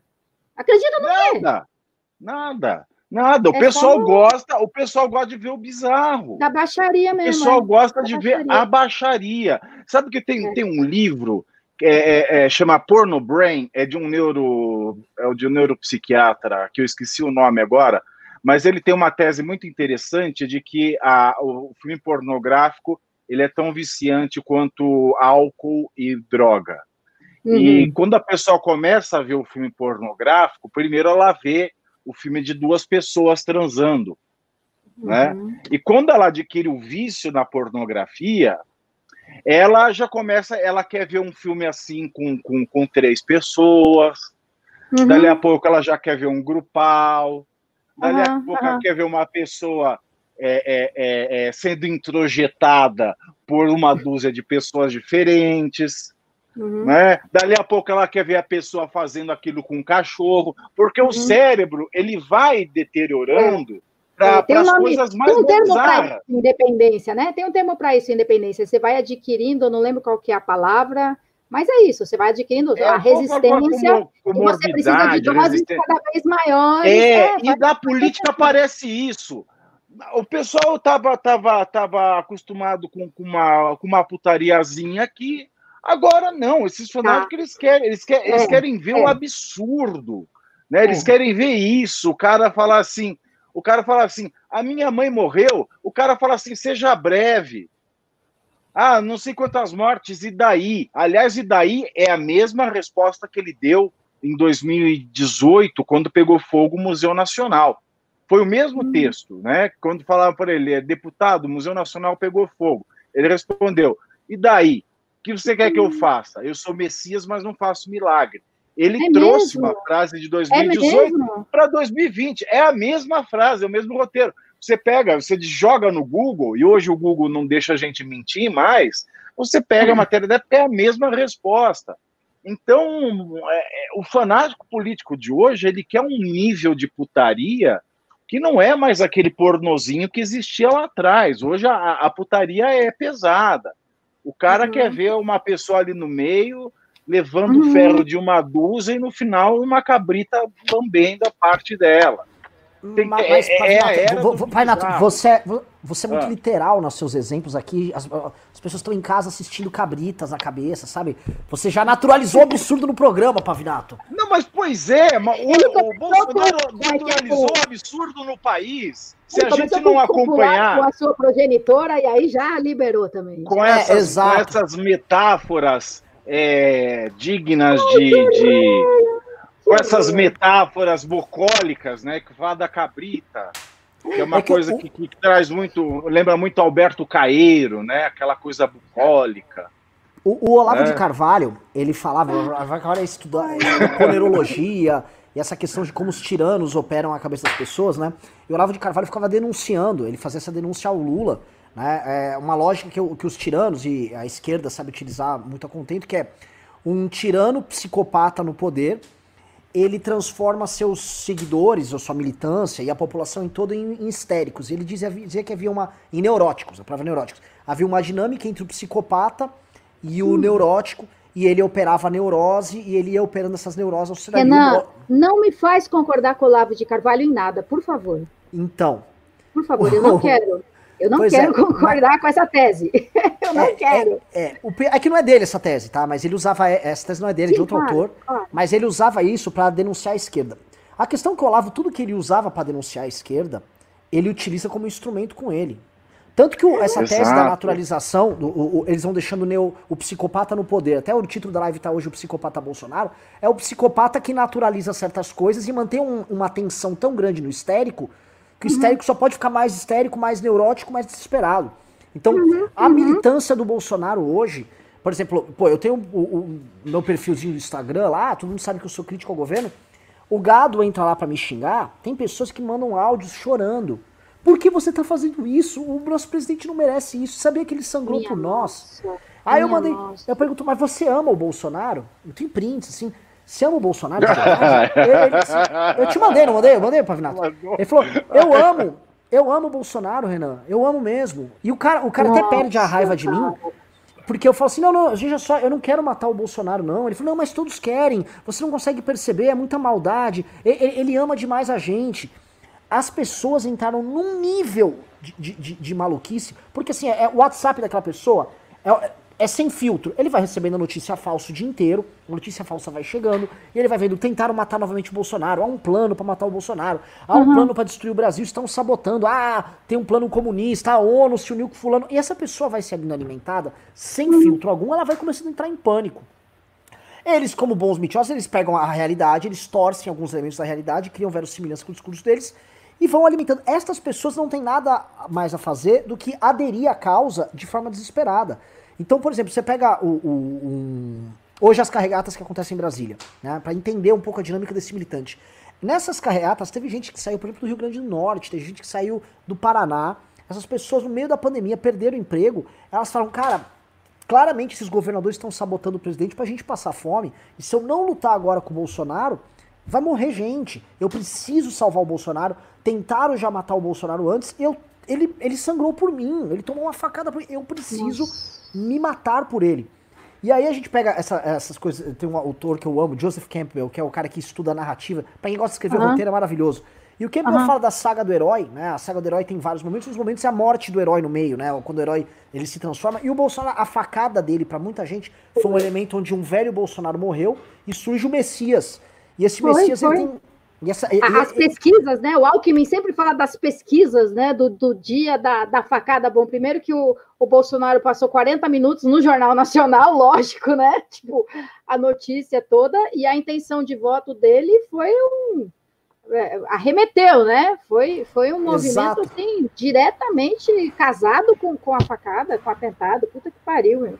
E quem tinha dúvida ali da militância dele, de que ele, ele, não era uma, ele não era conduzido pelas mãos de Deus, alguma coisa desse tipo, para chegar uhum. lá, chegou. E aí, por exemplo, você pega, a gente olha a militância dele entre evangélicos, né? A quantidade gigante de pastores que falam, viu?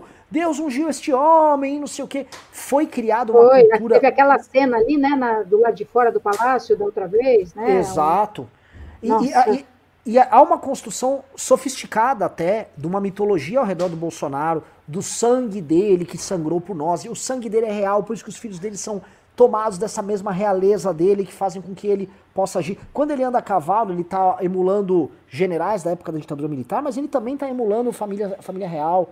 Né? Tanto que a, a uhum. imagem dele andando a cavalo tem no fundo a bandeira da, do Brasil Império? A bandeira com o uhum. Imperial. Eles, eles criam uma simbologia, e assim, o, o, o grupo bolsonarista ou lavista, eles são especializados em simbologia, em símbolos, a, operam sempre nesse campo. Então eles manipulam mesmo a galera e as pessoas estão absolutamente, neuro, o grupo deles, neuróticos. E eu, eu, não sei se você convive com esse tipo de. Antes da gente entrar nas perguntas, você que chega, chega a conviver com as pessoas, como você vê isso afetando a, as relações humanas? O que, que você já, já assistiu? E como nós vamos enfrentar esta loucura, Soninha? Eu tento, eu tento enfrentar as loucuras sempre é, friamente.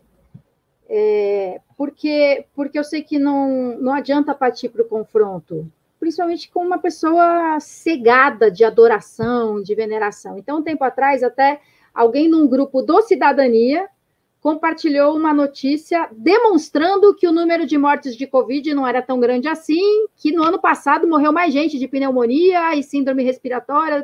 Enfim, lá em março. E aí tomou um pau no grupo do Cidadania, todo mundo, meu amigo, você está no partido errado, você está no grupo errado, você está no, no, planeta errado, que puta absurdo, mas que loucura é essa? Como assim e tal? E aí eu peguei, entrei, ele compartilhava um link daquela página da transparência do registro dos cartórios. E aí eu entrei no link e achei vários erros. Então você tinha um texto todo mentiroso com um link oficial. Como ninguém entra no link, parece, né, você endossa a informação. Então eu entrei no link e eu vi que estava errado. Eu falei: olha, presta atenção, a, a, o texto não bate com a informação. Você está dizendo aqui que em Manaus, no dia 8 de março, só morreram dois. Nesse site mesmo que você está indicando como fonte, mostra lá que morreram 30. É, então eu tento sempre apelar para, assim, respeitar o outro é, naquilo que, que é visivelmente é, a ignorância, no sentido de que ele, ele ignora, ele está passando adiante uma mentira acreditando naquilo. Então não adiantou nada, né? As pessoas que entraram dando um pau nele, ele, ele reagiu com, com paulada, né? E aí eu falei: olha, olha, presta atenção, né? Você tá, te passaram uma informação errada. E aí ele vai, me agradeceu. É, então é assim que eu tento fazer. Eu já, eu já tentei, eu já fui de outro jeito, né? Eu já fui sarcástica e debochada. É, e eu mudei, não é que assim, mudei, mudei. Eu tenho um outro jeito de argumentar, inclusive, né? As, as pautas que são caras para mim, tipo direitos LGBT, é, ou né, questões de gênero, não adianta xingar as pessoas seu machista, fascista, retrógrado, é, seu, né, LGBT-fóbico, não, não ajuda em nada, não ajuda em nada. Eu gosto de explicar para as pessoas por que, que a gente tem a pauta LGBT. Por quê? Por que, que a gente se preocupa com isso? Né? E, e, e, mostrar, assim, até por, por analogia, né, o que é você ser é, tratado com nojo em algum lugar da sua vida, né? Você entrou numa festa e acharam que você estava mal vestido e te olharam torto, e pensar o que é assim na vida, então, cara, você pode não gostar e achar que está errado, não foi assim que Deus quis, e que uma pessoa ser travesti tem alguma coisa errada contra a natureza, ou transexual. Tá bom, você pode pensar isso, você não, não, não posso te impedir de pensar isso, mas você tem que respeitar. Porque ser olhado com cara de nojo e apanhar na rua simplesmente por você ser quem você é, é inadmissível. Né? Você ser morto porque alguém não gosta de como você é, é inadmissível. Então, essa, essa é a minha estratégia, se é que quando, quando eu acho que tem mínima chance de, de adiantar. Senão, eu nem entro na dividida, velho. Grupo dos vereadores tem umas divididas assim, eu nem entro. Assim, se eu não puder acrescentar alguma coisa é, minimamente objetiva, então, então eu, eu, eu, eu me abstenho. Me abstenho. Porque não adianta, simplesmente porque não vai adiantar. Porque é querosene na fogueira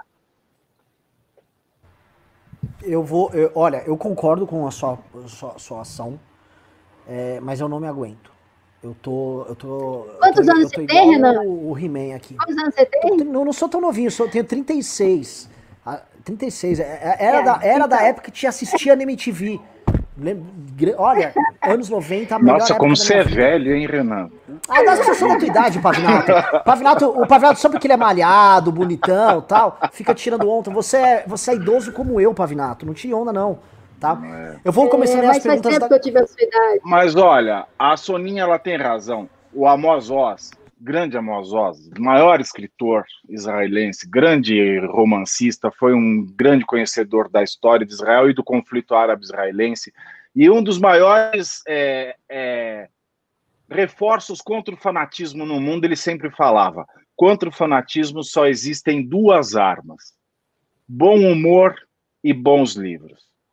Porra. Nenhum outro, nenhum outro meio atinge o fanático. Só o bom humor e os bons hum. livros. Os bons livros é a boa educação, a instrução, algo objetivo.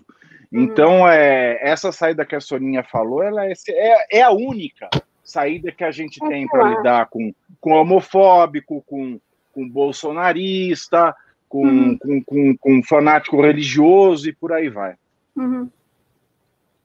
Eu vou mandar as perguntas, a galera mandou perguntas. Galera, galera que está aqui, mandem seus super chats. Super chats ajudam a manter o MBL vivo, então é uma doaçãozinha que você faz na live e você pergunta se quiser. Nós respondemos tudo. Se falar, Renan, eu soube que você foi processado. Eu fui processado pelos delegados de polícia de São Paulo. Eu Opa. soube que você. Porque eu falei que, tem, que existem casos de corrupção envolvendo delegados de polícia. Eu fui processada. E não existe no, no Brasil. Eu fui processada é, pela APAMAGES quando eu disse, gente, olha, tem corrupção no legislativo, tem corrupção Você no também está errada, não, não existe isso. Tem corrupção no judiciário. Não, não existe isso no Brasil. Uma, uma parte da APAMAGES me processou e a outra parte da APAMAGES me pediu desculpas, tipo assim, meu Deus, lamento, desculpa, desculpa. Aconteceu isso também, vários delegados falaram, Renan, você tá certo, inclusive esse, o, os delegados ladrões são os que queimam o filme da categoria. Eu falei, óbvio, claro. eu tinha... E assim, é só a pessoa dar um Google, mas enfim, a, a, tem até um comentarista bolsonarista hoje, o Rodrigo Constantino, ele estava comemorando que eu fui processado, dizendo que eu já perdi e tal. Eu falei, pô, meu, vai ler. Eu falei, então não existe corrupção né, na Polícia Civil, especialmente em São Paulo, que é o exemplo que eu dei. Né? Enfim, eu mesmo, eu até conto eu fui alvo. Aliás, hoje o Rodrigo Constantino, ele, ele concordou que ele é um cocô. Ai. Né? Hoje ele assumiu que ele é cocô e que ele é burro, ele assumiu isso. O que ele falou, o Olavo de Carvalho tem razão, quando ele diz que o MBL é de esquerda, então ele fala assim: o Olavo tem razão. Então o Olavo fala que o MBL é de esquerda, mas o Olavo também fala que o Rodrigo Constantino é um cocô e é burro e é ah, é um então plágio dele. Tem razão. Então o Olavo tem razão. Então hoje ele assumiu, hoje foi o dia que o Rodriguinho ele, ele, ele, aliás, Rodrigo, tem uma coisa, tem coisas muito engraçadas hoje do dia do Rodrigo Constantino, que tem crescido nas redes sociais. Né? O Rodrigo Constantino aí, e ali ele que está muito bem acomodado ali na Jovem Pan, né? Falando seus absurdos. ele, além de ele concordar que ele é burro, que ele plageia o Olavo de Carvalho, que ele é um cocô, hoje ele criticou né, a ex-mulher do, do Bolsonaro, porque a ex-mulher do Bolsonaro falou que ele é autoritário para uma TV norueguesa. Aí ele sentou a poar na mulher do Bolsonaro, na ex-mulher dele, que falou que o Bolsonaro era autoritário. Eu falei, é isso mesmo, tá certo. O Rodrigo Constantino tem que sentar a poar mesmo, minha esposa que fala que marido é autoritário, porque ele tem conhecimento de causa. Quando ele divorciou da mulher dele, e eles voltaram, tá? Ele tá com a mesma mulher que ele divorciou. Na época, ela soltou no Instagram dela que ele era intolerante, intransigente, preconceituoso e intelectualmente violento e que o divórcio para ela naquele momento estava sendo uma imensa alegria. É claro que quando eles voltaram, ela apagou tudo isso da conta do Instagram, mas, mas Deus, Deus fez o print Deus fez o print para a gente não esquecer dessas não, coisas. O pior é que eu pensei que eles admiravam o Bolsonaro por ser autoritário, né? Tipo, não deviam, é, deviam assim criticar a mulher por achar isso feio, né? Não sei, não sei. Não, não, não, não é que é, é, é, o mesmo fenômeno do caros amigos, sabe? São os caros amigos. né? O Constantino, caros cara, amigos Pave, só para lembrar que na, ele, assim, pois não. Você, você consegue extrair o seguinte coach sobre a reunião ministerial do Bolsonaro. O Constantino disse na Jovem Pan a seguinte frase, vou ler para vocês. Reunião mostra patriotas preocupados com o povo. Então, tá Meu. tudo bem. Tá tudo bem. Ele não, vê, ele não vê esse autoritarismo super, aí. Super preocupados é. com o povo. Ali na, e outra coisa, todas, né? Uma das falas, Soninha, vamos lembrar aqui do Bolsonaro ali, do, do Weintraub, é, patriota, foi: vamos parar de ficar falando dessas coisas. Ah, coisas eram soluções para a questão do coronavírus. O povo uhum. nos botou aqui para botar esses caras na cadeia, começar pelo STF. Então, preocupação em geral. Missão deles é botar os outros na cadeia. Ó, pessoal, estão serviço, tem o pão de queijo aqui, o café, coisa bem. Manda aí, manda aí, manda aí. Vou tentar mandar aqui por, por, por hiperlink aqui, não sei como. Já acabou, passei o dia em reunião, cara. É. Passei o dia em reunião, acabou o café. E vou, vou ler aqui as perguntas então, pessoal. Vou mandar aqui, ó. A primeira pergunta foi do Leandro, ó, mandou 5 reais, disse, so, um, Soninha, cresci vendo MTV de forma que me traz boas memórias vê-la hoje em dia. Ele também falou: dois, o vídeo do teste do sofá que você fez com o MBL foi um dos melhores do canal. Foi uma maravilhosa entrevista. E três, sou de direita, mas respeito muito o cidadania. Olha, não foi cincão, não, hein? Ou tá errado no cinquentão, chat? Cinquentão, cinquentão. É, é. Tá, meu bem. Querendo diminuir o valor da sua. Não, falei que foi 50. Aqui. Você falou cinco, nós, foi Você cinco, não cinco. foi, Soninha? Falou cinco. Foi, falou cinco. Ah, peço desculpas, peço desculpas. Porque, porque o Constantino tá de olho na gente. É. Se eu faço 50. isso tudo, mas obrigado. Olha, Hiller, Hiller Viana, Hiller com esse nome, vou te falar que quase ganha um cargo no governo federal. É, falou, Renan Macedo e Pavinato, comentários sobre parlamento holandês vota ratificação de, vota contra vota a ratificação contra. Do, do, acordo com o Mercosul. Segue dezão, abraço. Ah, gente, já era esperado, porra. Porra, como diz o Olavo de Carvalho, porra! Já era gente, esperado essa é, Só lembrando, porra. desde que o Bolsonaro começou a queimar o filme internacional do Brasil com essa questão das queimadas na Amazônia, e porque em vez dele se mostrar no mínimo propositivo, ó, vou tentar resolver, vamos, vamos, vamos é conversar questão, como resolver isso, ele saiu xingando a mulher dos outros. Uma coisa o Leonardo DiCaprio. É! O Leonardo DiCaprio. Mas calma aí, calma aí. O cara é ator de Hollywood, mas tacou fogo na nossa floresta aí também. É, é, ele bancou tá. ONG, ele bancou ONGs que botaram fogo na Amazônia. Viu, Sonia? Você lembrou desse caso? Imagina o patriota, o tiozão de 60 e tantos anos, tá com seus 67 anos, tal, em casa, ele abre o celular, ele recebe isso, ele uhum. fica absolutamente transtornado, ele vê o Leonardo DiCaprio, ele assistiu o cara em Titanic, Entendeu? Ele viu, pô, eu gostava do Leonardo DiCaprio, que DiCaprio pagou uma ONG pra botar fogo. A ONG veio aqui e botou fogo lá e na floresta. Culpa no, e botar culpa Não, no e, Bolsonaro. E, é, e é, é Holanda, muita maldade. Hein? E é Holanda, hein? É Holanda. É. A Holanda. olha, a Holanda, a última vez que eu dormi em Amsterdã, eu acordei na Bélgica num hotel que eu não fazia. Eu te juro, pra Holanda tá dando uma dessas prensas no Bolsonaro, a coisa tá, a coisa tá feia. Juro por Deus. Eu, a última vez que eu dormi em Amsterdã, eu acordei em Bruxelas. EIGW mandou 18,90 de Soninha, meu sonho de consumo da adolescência nos tempos MTV, respeitosamente. Ô, Eiji, pô, respeitosamente, pô, convidada aqui.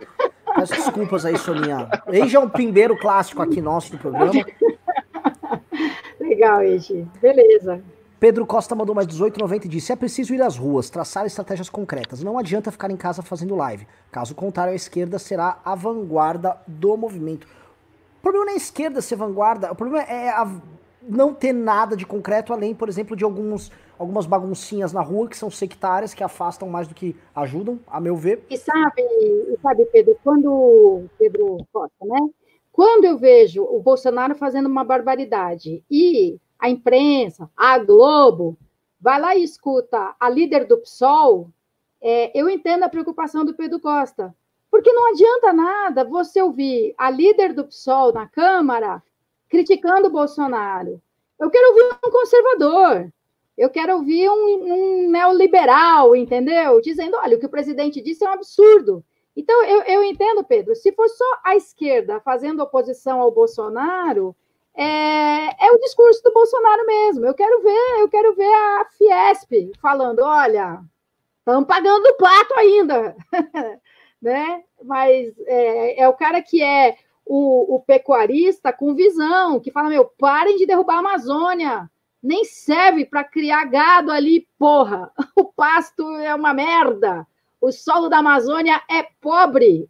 A, a riqueza da Amazônia é a, a, biodiversidade da floresta, uma riqueza a ser explorada, tá bom? A indústria farmacêutica, que seja, se mantiver a floresta em pé, com tudo que ela, que ela oferece, então tem que ter, tem que ter, tem que ter o cara é, conservador, o neoliberal, o pecuarista, o industrial, que digam, meu filho, esse governo não me, não me contenta, não me contempla, né? Muito bom. O JVK4M4X1MV5 mandou dois. Me parece ser um seguidor do Bolsonaro.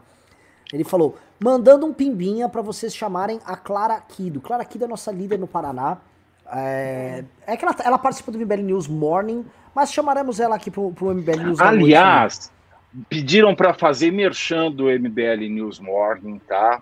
Pessoas, todos os dias, a partir das 10 horas da manhã, nós temos o MBL News Morning, que é uma rodada de notícias assim, rápida, né? A gente não fica aqui discutindo o sexo dos anjos, como a gente faz aqui à noite, né? Mas são discussões profundas, discussões nobres que a gente faz aqui. A discussão mais profunda é a análise mais profunda. Na notícia de manhã a gente faz um giro rápido, mas não é aqui no canal do MBL, não é na nave mãe, é na uhum. nave filha do MBL News.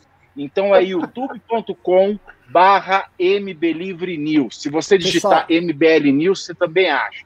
Tá? Deixa, eu acelerar de manhã, Você tá 10... muito, muito longo o seu merchan, custou é caro demais seu merchan. Pra é o merchan porque... Muito longo, sexta, vai tomar o tempo da Soninha é aí, pô. Com, é café com Não, e o Pedro Costa pagou, pagou outra aí, acho importante. Ó, eu então tô, vamos ó, lá, desculpa. Teve mais, mais Pedro Costa, mudou 18,90 de Ciro Gomes, cita a vontade de lutar junto com vocês em todos os lugares que vai. É possível uma reconciliação do Holiday com o Ciro Arthur? Eu gostaria de ouvir isso do, da parte do Ciro Gomes. Veja só, nós nunca começamos os ataques ao Ciro Gomes. O Ciro Gomes que começou a falar, porque dava like no campo da esquerda, você falava que o Fernando Holiday era capitão do mato. Então o, Ciro Gomes falava e repetia, e era processado, era condenado e continuava repetindo, porque ele ganhava adeptos fazendo isso. Nós já cometemos erros similares, tá? Sendo Já fomos justos com a Soninha aqui, tá? Então, assim, a gente já usou esse tipo já de... Deve, já me chamou de maconheira, já. Já, já. MBL! O MBL, MBL... Como é que o Dória chama essa maconheira comunista para ser olha, secretária do governo olha, dele? Tá olha, tá lá, olha, tá lá. Olha, Sonia... Eu não guardo rancor, eu não guardo Não, não, não. E quem conhece o MBL, o MBL... Olha, é, é, e quem conhece o MBL, vir usar esse tipo de qualificação né? Que, que atire a primeira pedra ali no nosso escritório ali, pelo amor de Deus. É... Tô brincando, gente. Que o São Rodrigo Constantino vai falar lá que mande uma batida policial pegar esses vagabundos, né? Seguinte. É, é, é, o que, que, vocês acham? Assim, é, é, eu acho muito difícil ter uma conciliação com ele, nossa. Não que a gente não seja, óbvio, gente, o PDT tá super aberto para conversar pelo impeachment e tal. A gente já teve até conversas. Mas é que o. Ciro, ele tá nessa lógica assim, ele vai ganhar público xingando a gente. É da lógica do algoritmo, do sistema. Eu não sei o que fazer. Né? Agora, se, se alguém viu isso, alguma manifestação pública do Ciro, por favor, me mande. Eu nunca vi. Tá? Eu sempre vi o Ciro nessa linha. Quero mais esses vagabundinhos proto neoliberal fascista, pega o preço do aço, multiplique por 10, 35. Ora, é a condição do, do neodesenvolvimentismo do Brasil, onde o, menino negro da periferia é incapaz de compreender essa imanetização do Scatton. João Sulepa é novo membro aqui do canal, muito obrigado. Shirley Favaro mandou 20 reais e falou: Parabéns, MBL, pela pluralidade. Acompanho o trabalho da Soninha. É uma voz de esquerda muito centrada e equilibrada e que produz muito, coisa rara na esquerda. Beijão, Soninha. Quer me complicar com a esquerda? É, te chamou, te chamou de centrão na cara dura aqui. Não, não chamou. Não chamou, não. Não chamou, não. Obrigada, Shirley. De verdade. É como eu digo, tem que ter conservador criticando o Bolsonaro. Receber um elogio assim é é muito bom. Mas tem, eles já empurraram para a esquerda já o conservador que critica. É, é vou dar um exemplo. O Marcel Van Hatten é um deputado do Partido Novo, amigo nosso, que vira mexe, estava lá com o paninho, passando. O Partido Novo, eu posso falar, o Partido Novo em geral. Ó, é o, tá o Marcel qual que é? O Marcel é, é o Boca de pergunta, vê aí, vê aí. Ah, pera. É, ah, opa, é verdade, a próxima pergunta. Andrade Silva mandou 5 reais. Renan, por que o Partido Novo é tão bunda mole? É, é a lógica do algoritmo, né? É, é, eles não querem é, fazer cálculo. Tem muitos deputados que já se pronunciaram, eu posso citar o Daniel, deputado estadual, pronunciou, o Rene, deputado estadual, muito na oposição ao Bolsonaro. O Vinícius Poit, deputado federal, tá. Agora o restante precisa. Ah, o Fábio Osterman lá no Rio Grande do Sul, muito mais por ser do Livres do que do Novo, mas ele tá muito bem posicionado. Uh, o, o Thiago Mitro, que também é do Livres, é, mas tá no Novo, também se posicionando muito bem. O resto precisa entra. Porque é o seguinte, vai virar linha auxiliar desse jeito. Já tá nas piadas, já virou linha auxiliar. Deixa eu perguntar, eles, eles é, pediram pro Salles se licenciar do partido? Sim, isso ainda, isso ainda no passado. O João Amoedo fez isso enquanto era presidente. E o João, ele, o João, ele tá bem na oposição. É porque eu não lembrava se isso tinha acontecido ou não. Ótimo. Sim. Tanto que Ótimo. o Salles, ele foi no pânico na Jovem Pan, atacou o Partido Novo, com a camiseta do Partido Novo, falando porque ele estava sendo chutado lá do partido. Ai, que glória! Nossa, eu. o dia que o Salles vestia a camiseta minha para me xingar, eu vou. Disse que depois que o Salles saiu, disse que ele saiu com uma boiada junto, inclusive. Foi. É... Danilo Menezes mandou 20 reais e disse: Vendo o vídeo do Renan de hoje, concordo que a esquerda BR tenta importar os conceitos de racismo dos Estados Unidos para cá e temos que ter cuidado, pois também creio que o nosso racismo é diferente. É, não sei se o Thiago viu o vídeo, eu soltei um vídeo hoje Vídeo falando... sensacional, eu, eu, eu, elogiei no teu WhatsApp, mas você não viu. Que eu comento do racismo no campo da direita e da, e da uhum. falta de atuação da direita nessa questão, e comento da instrumentalização que a esquerda nos Estados Unidos está fazendo dessa questão do George Floyd, que uhum. sai da questão do George Floyd e eles estão numa rebelião pela rebelião. E você tem. O vídeo basicamente é porrada para todos os lados ali. Uhum. Porque acho que falta. Eu acho que é o seguinte, o cálculo que eu sempre falo é o seguinte quando você teve a, morte do. do da, da, eu usei no vídeo da Liana Frindenbach. Pô, baita como. Foi um caso horrível. Quando teve a, morte daquele, do menino japonês, esqueci o nome dele. Inclusive o pai da Liana virou deputado o, e, a, e a mãe da, do menino também virou, virou o, deputada. O, sim, o. o Ari Frindenbach. Teve sim. o Ota, isso, e Ari Frindenbach. O menininho era o, o Ota. É... Agora a gente consegue imaginar que a mãe ou o pai do, do João Pedro lá no Rio de Janeiro conseguiria virar vereador, deputado? Você acha que a comoção seria igual? A sociedade. É, a, a sociedade não compra igual certas coisas, porque a sociedade, de certa maneira, naturaliza que a justiça é implementada de forma diferente para quem é mais uhum. pobre. Tem, Com... aquele, tem aquele. Alguma coisa ele fez. Alguma coisa sim, ele fez. Sim. As pessoas relutam ou resistem a acreditar que a polícia é violenta de graça. É, e, e, e, Mas não tem de... nem corrupção na polícia? Como é que vai ser não, violência? É. Então, não assim, tem nem corrupção? É, é, um, é, um, erro, é um erro grave da direita deixar de criticar a violência policial, por exemplo, como se isso fosse equivaler à defesa de bandido, né? quando, como alguns delegados disseram para vocês, cara, você criticar a violência policial é você legitimar o trabalho decente da polícia. Né? Um bom policial não concorda com a violência. Ele pode concordar que às vezes você precisa ter energia, sim, que você precisa dispor de determinados recursos, sim, ou que você perde a cabeça. tipo, na hora ali, né? Então, um, um, bom policial, ele não concorda com a, a, a conduta absurda de, de, outros, de outros policiais, né? Mas a direita parece que, não, se eu criticar um policial, parece que eu estou criticando a, a polícia toda. Exato. E, e, nós, e nós da esquerda, a gente é, é, compreende e até perdoa quando não defende determinados tipos de violência, mas não outras. Né? Então, você compreende a violência do jovem infrator ou criminoso por causa do contexto em que ele foi criado, é, a falta de, de, condição básica, de horizonte, de perspectiva. Quem são os modelos de sucesso na quebrada? Quem se deu bem foi o bandido. Então a gente procura né, compreender por que, que aquela pessoa cometeu uma violência. Mas não consegue compreender quando um policial, não de graça, não um assassino frio, como o cara que matou o George Floyd, mas quando um policial, no calor do momento, é, comete um, um ato. Aí, tipo assim, não tem desconto, não tem perdão para ele. Não dá para compreender o que é você ser policial e se fuder a semana inteira. E aí vem um moleque e cospe na sua cara. É, então, eu não vou defender nenhuma violência nem outra. Eu não vou concordar com nenhuma violência nem outra. Mas eu posso tentar compreender o que levou aquela pessoa a chegar naquele ponto e seja a pessoa o bandido comum ou o bandido fardado. É, enfim, deu para entender o que, é que eu estou dizendo? Aqui? Óbvio, óbvio, óbvio. E no campo da direita, só, só arrematando aqui, existe essa questão que, por exemplo, para os conservadores, né, é, a, coisas como justiça, especialmente a justiça enquanto princípio, é um princípio que jamais pode ser relativizado.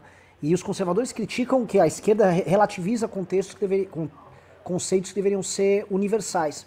Mas, ora, no caso do racismo, a gente não vê um conceito como a justiça sendo relativizado, a aplicação da justiça, a forma como as forças de repressão do Estado agem em outras comunidades que não as deles. Não é uma relativização desse próprio conceito e não denunciar isso não é também algo obsceno. Então essa é a, é a falha, Quem meu ver. Foi? Teve alguém que, que chegou a dizer, né? Você quer que a polícia se comporte na quebrada do mesmo jeito que ela se comporta nos jardins? Alguém, alguém verbalizou isso? Quem é que foi mesmo?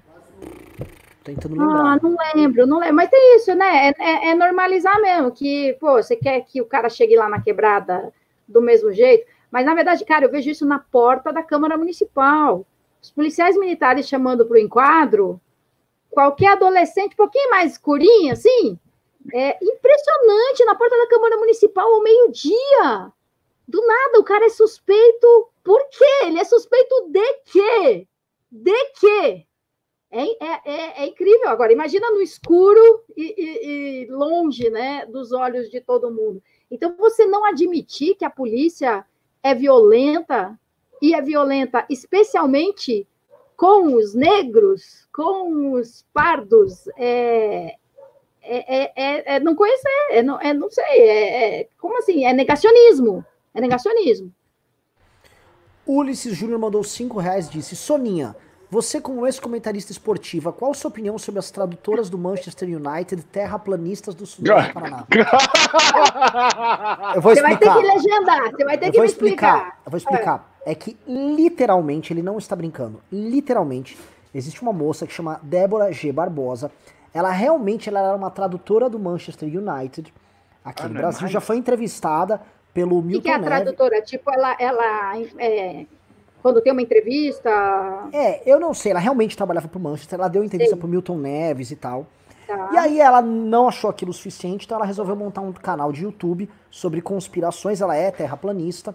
E oh, ela também Deus. tem um dossiê do MBL muito famoso, onde o MBL basicamente ele faz parte da nova ordem mundial, ele também valida coisas como o, a Terra com formato esférico. Então, tá, é, é, essa pergunta ela faz sentido porque ele não, ele não, Ele está falando então, uma pessoa que existe. Ulisses, eu sinto muito.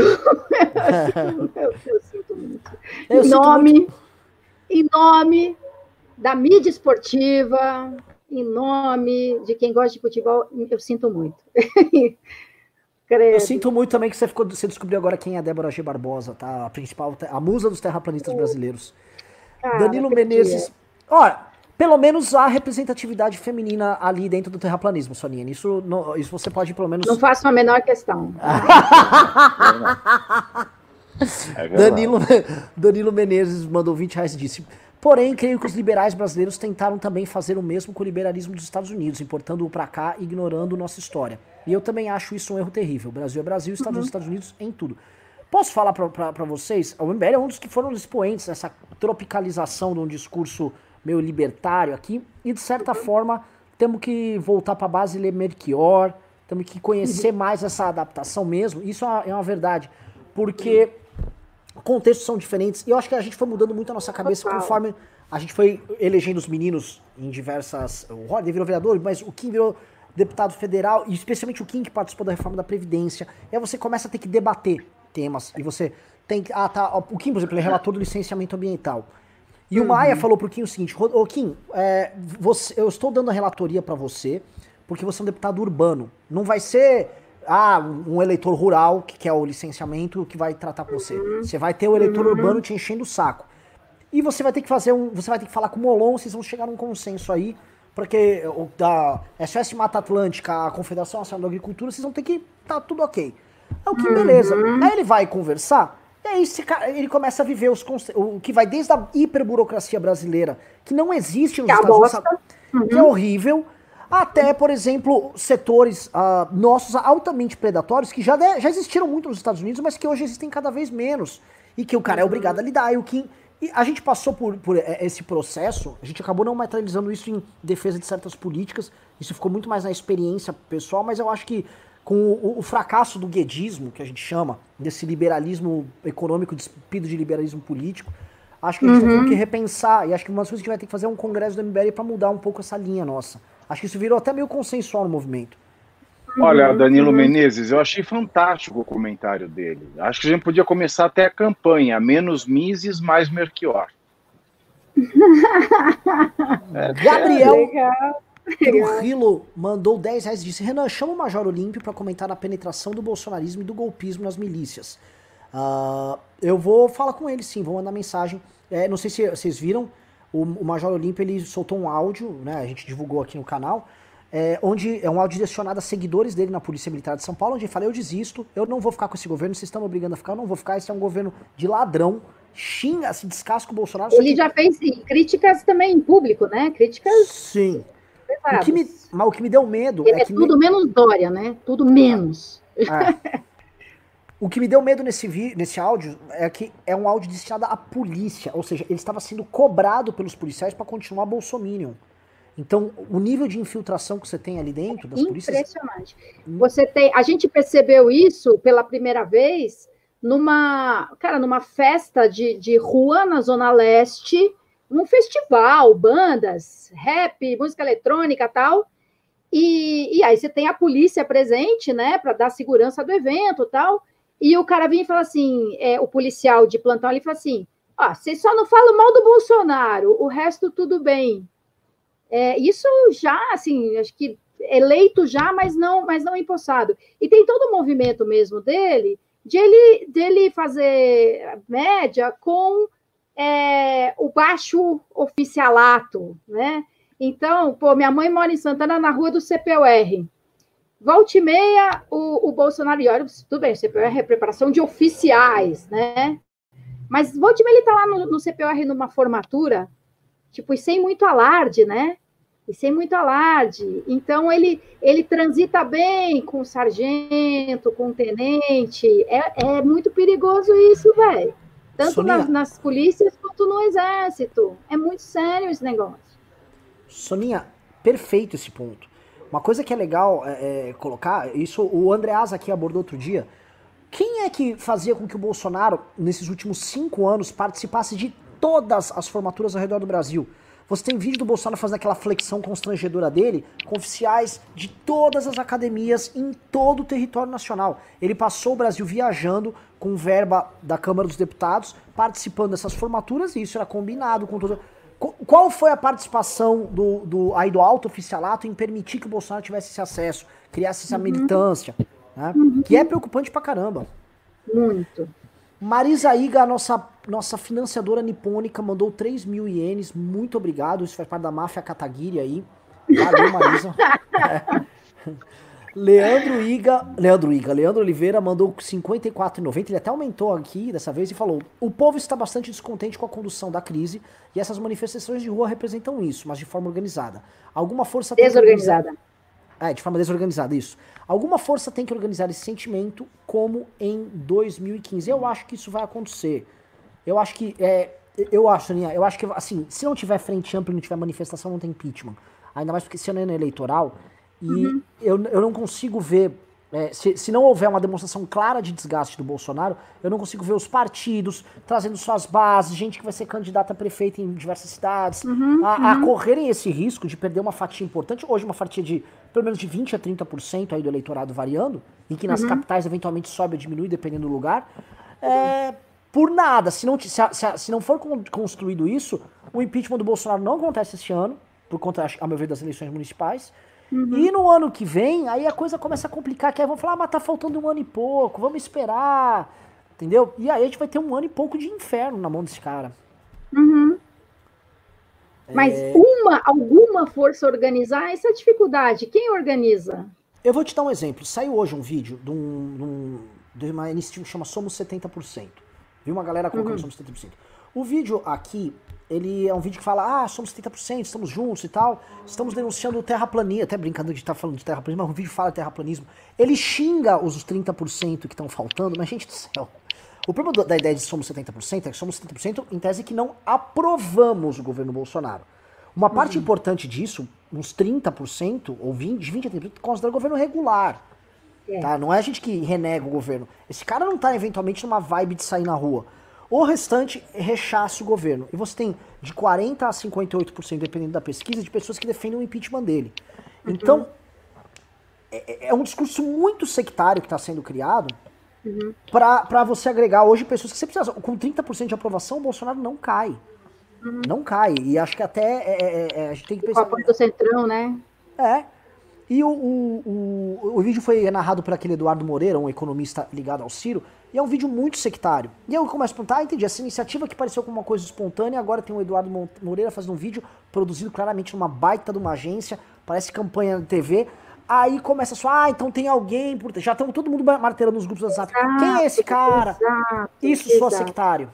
Porque ele tá, ele tá afastando os seguidores nossos, pessoas que são militantes disso aí.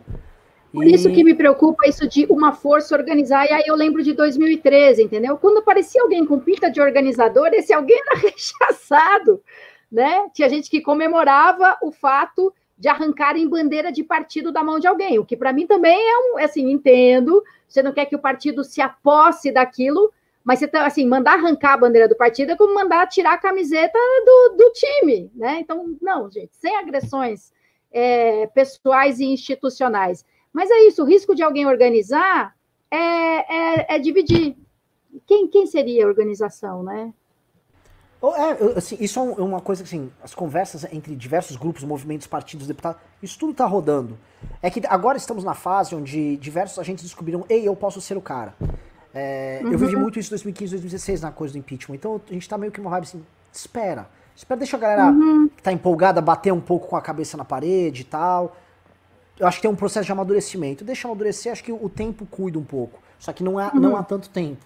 Eu acho que se o impeachment não acontecer esse ano, ele começa a se atrapalhar muito. Ano ímpar, faltando um ano e pouco para. Eu acho complicado. Mas assim, dá. Mas é, é, eu acho que o tempo corre a favor do Bolsonaro. Hum. Vanderlei Pereira, novo membro, bem-vindo. JK. JV4, JVK4M4X1 MV5 mandou uhum. dois S disse: traga mais mulher. Janaíne, a Mara Gabrilli, a Ana Campanholo aqui. Eu já posso falar tranquilamente que jamais convidaria a Ana Campanholo, porque ela é meio terra plana, tá? É, é bem da turma fake news aí, então não, não, não, não teria. As demais Está feito. Na verdade, a Janaína a gente já convidou. A Clara Kido já faz o programa. Vou chamar ela para fazer o noturno. A Gabi, uhum. que nunca falamos, é uma boa. Vou falar com ela. Eduardo Bezan mandou 10 reais disse: Soninha, em 2009 comprei seu livro com ilustrações Meu Pequeno Palmeirense da editora Belas Letras. Faz parte da minha coleção Alviverde. Saudades palestrinas. Adoro esse meu livro e adoro as ilustrações. As ilustrações feitas por um palestrino também. Puta, como é o sobrenome dele? Eduardo. Eu, vou, eu toda hora eu quero chamar ele de Eduardo Barão, mas Eduardo Barão é outro. Cacilda. Se eu lembrar até o fim da, da live, eu falo. Mas muito legal, muito mesmo. Deco Bandeira 1 mandou 37,90. Muito obrigado. É, 90 segundos viagens mandou 2 reais. 90 segundos viagens mandou 2 reais. Estou mandando só para dizer que Pavinato é um gato. Aí, Pavinato. Está bem obrigado. na fita. Marcos Paulo uhum. da Silva mandou cincão e disse: é pouco, mas cincão por denunciar a banda podre da polícia. Hashtag Cocostantino não fala. Fed. PS. Governo Bolsonaro tá mais ruim que bater na mãe. De acordo com os bolsonaristas, é, mãe não é um conceito muito importante, porque de acordo com o Eduardo Bolsonaro, se a avó dele morrer de corona, faz parte. Ele disse Bom. isso. Felipe Araújo mandou 10 reais disse: Bolsonaro vai até 22, uh, ah, estamos lutando para não. Eu queria que fosse até as 22 horas. Simone Sakovski mandou 10 22 reais. de junho. Pode até ser também. Ah, boa. Ó, Eduardo Batistão, o ilustrador do livro Meu Pequeno Palmeirense. Batistão. Simone Sakovski mandou 10 reais disse melhoras, Renan. Muito obrigado. Estou melhor, não estou com corona. Só fiquei meio ju jurubeba ali, meio ontem, jururu. Noel Filho mandou 2 reais disse: chamem o Rafinha Bastos para o News. Boa, vou convidar. Vanderlei Ferreira, Pereira mandou 10 reais disse: Renan, você escutou a música Capinguiné né, do Raul Seixas, que eu falei que ela descreve o cenário político atual? Escuta aí, caso você escute ela, mandarei um pimba de 50 reais ou um valor superior. Estou para ler, estou para ouvir. Eu não lembro assim, eu estou praticamente Não, é, mas não, isso não tem nada a ver, velho. Puta viagem. É? Viagem na cauda do cometa, é. Essas músicas que o Seixas fez quando tava sob ácido, sabe? Não, são, são muito boas, meu, meu o Pave. É, é não, mas alguma... não tem, não, não tem, velho. Cowboy Fora da Lei descreve muito.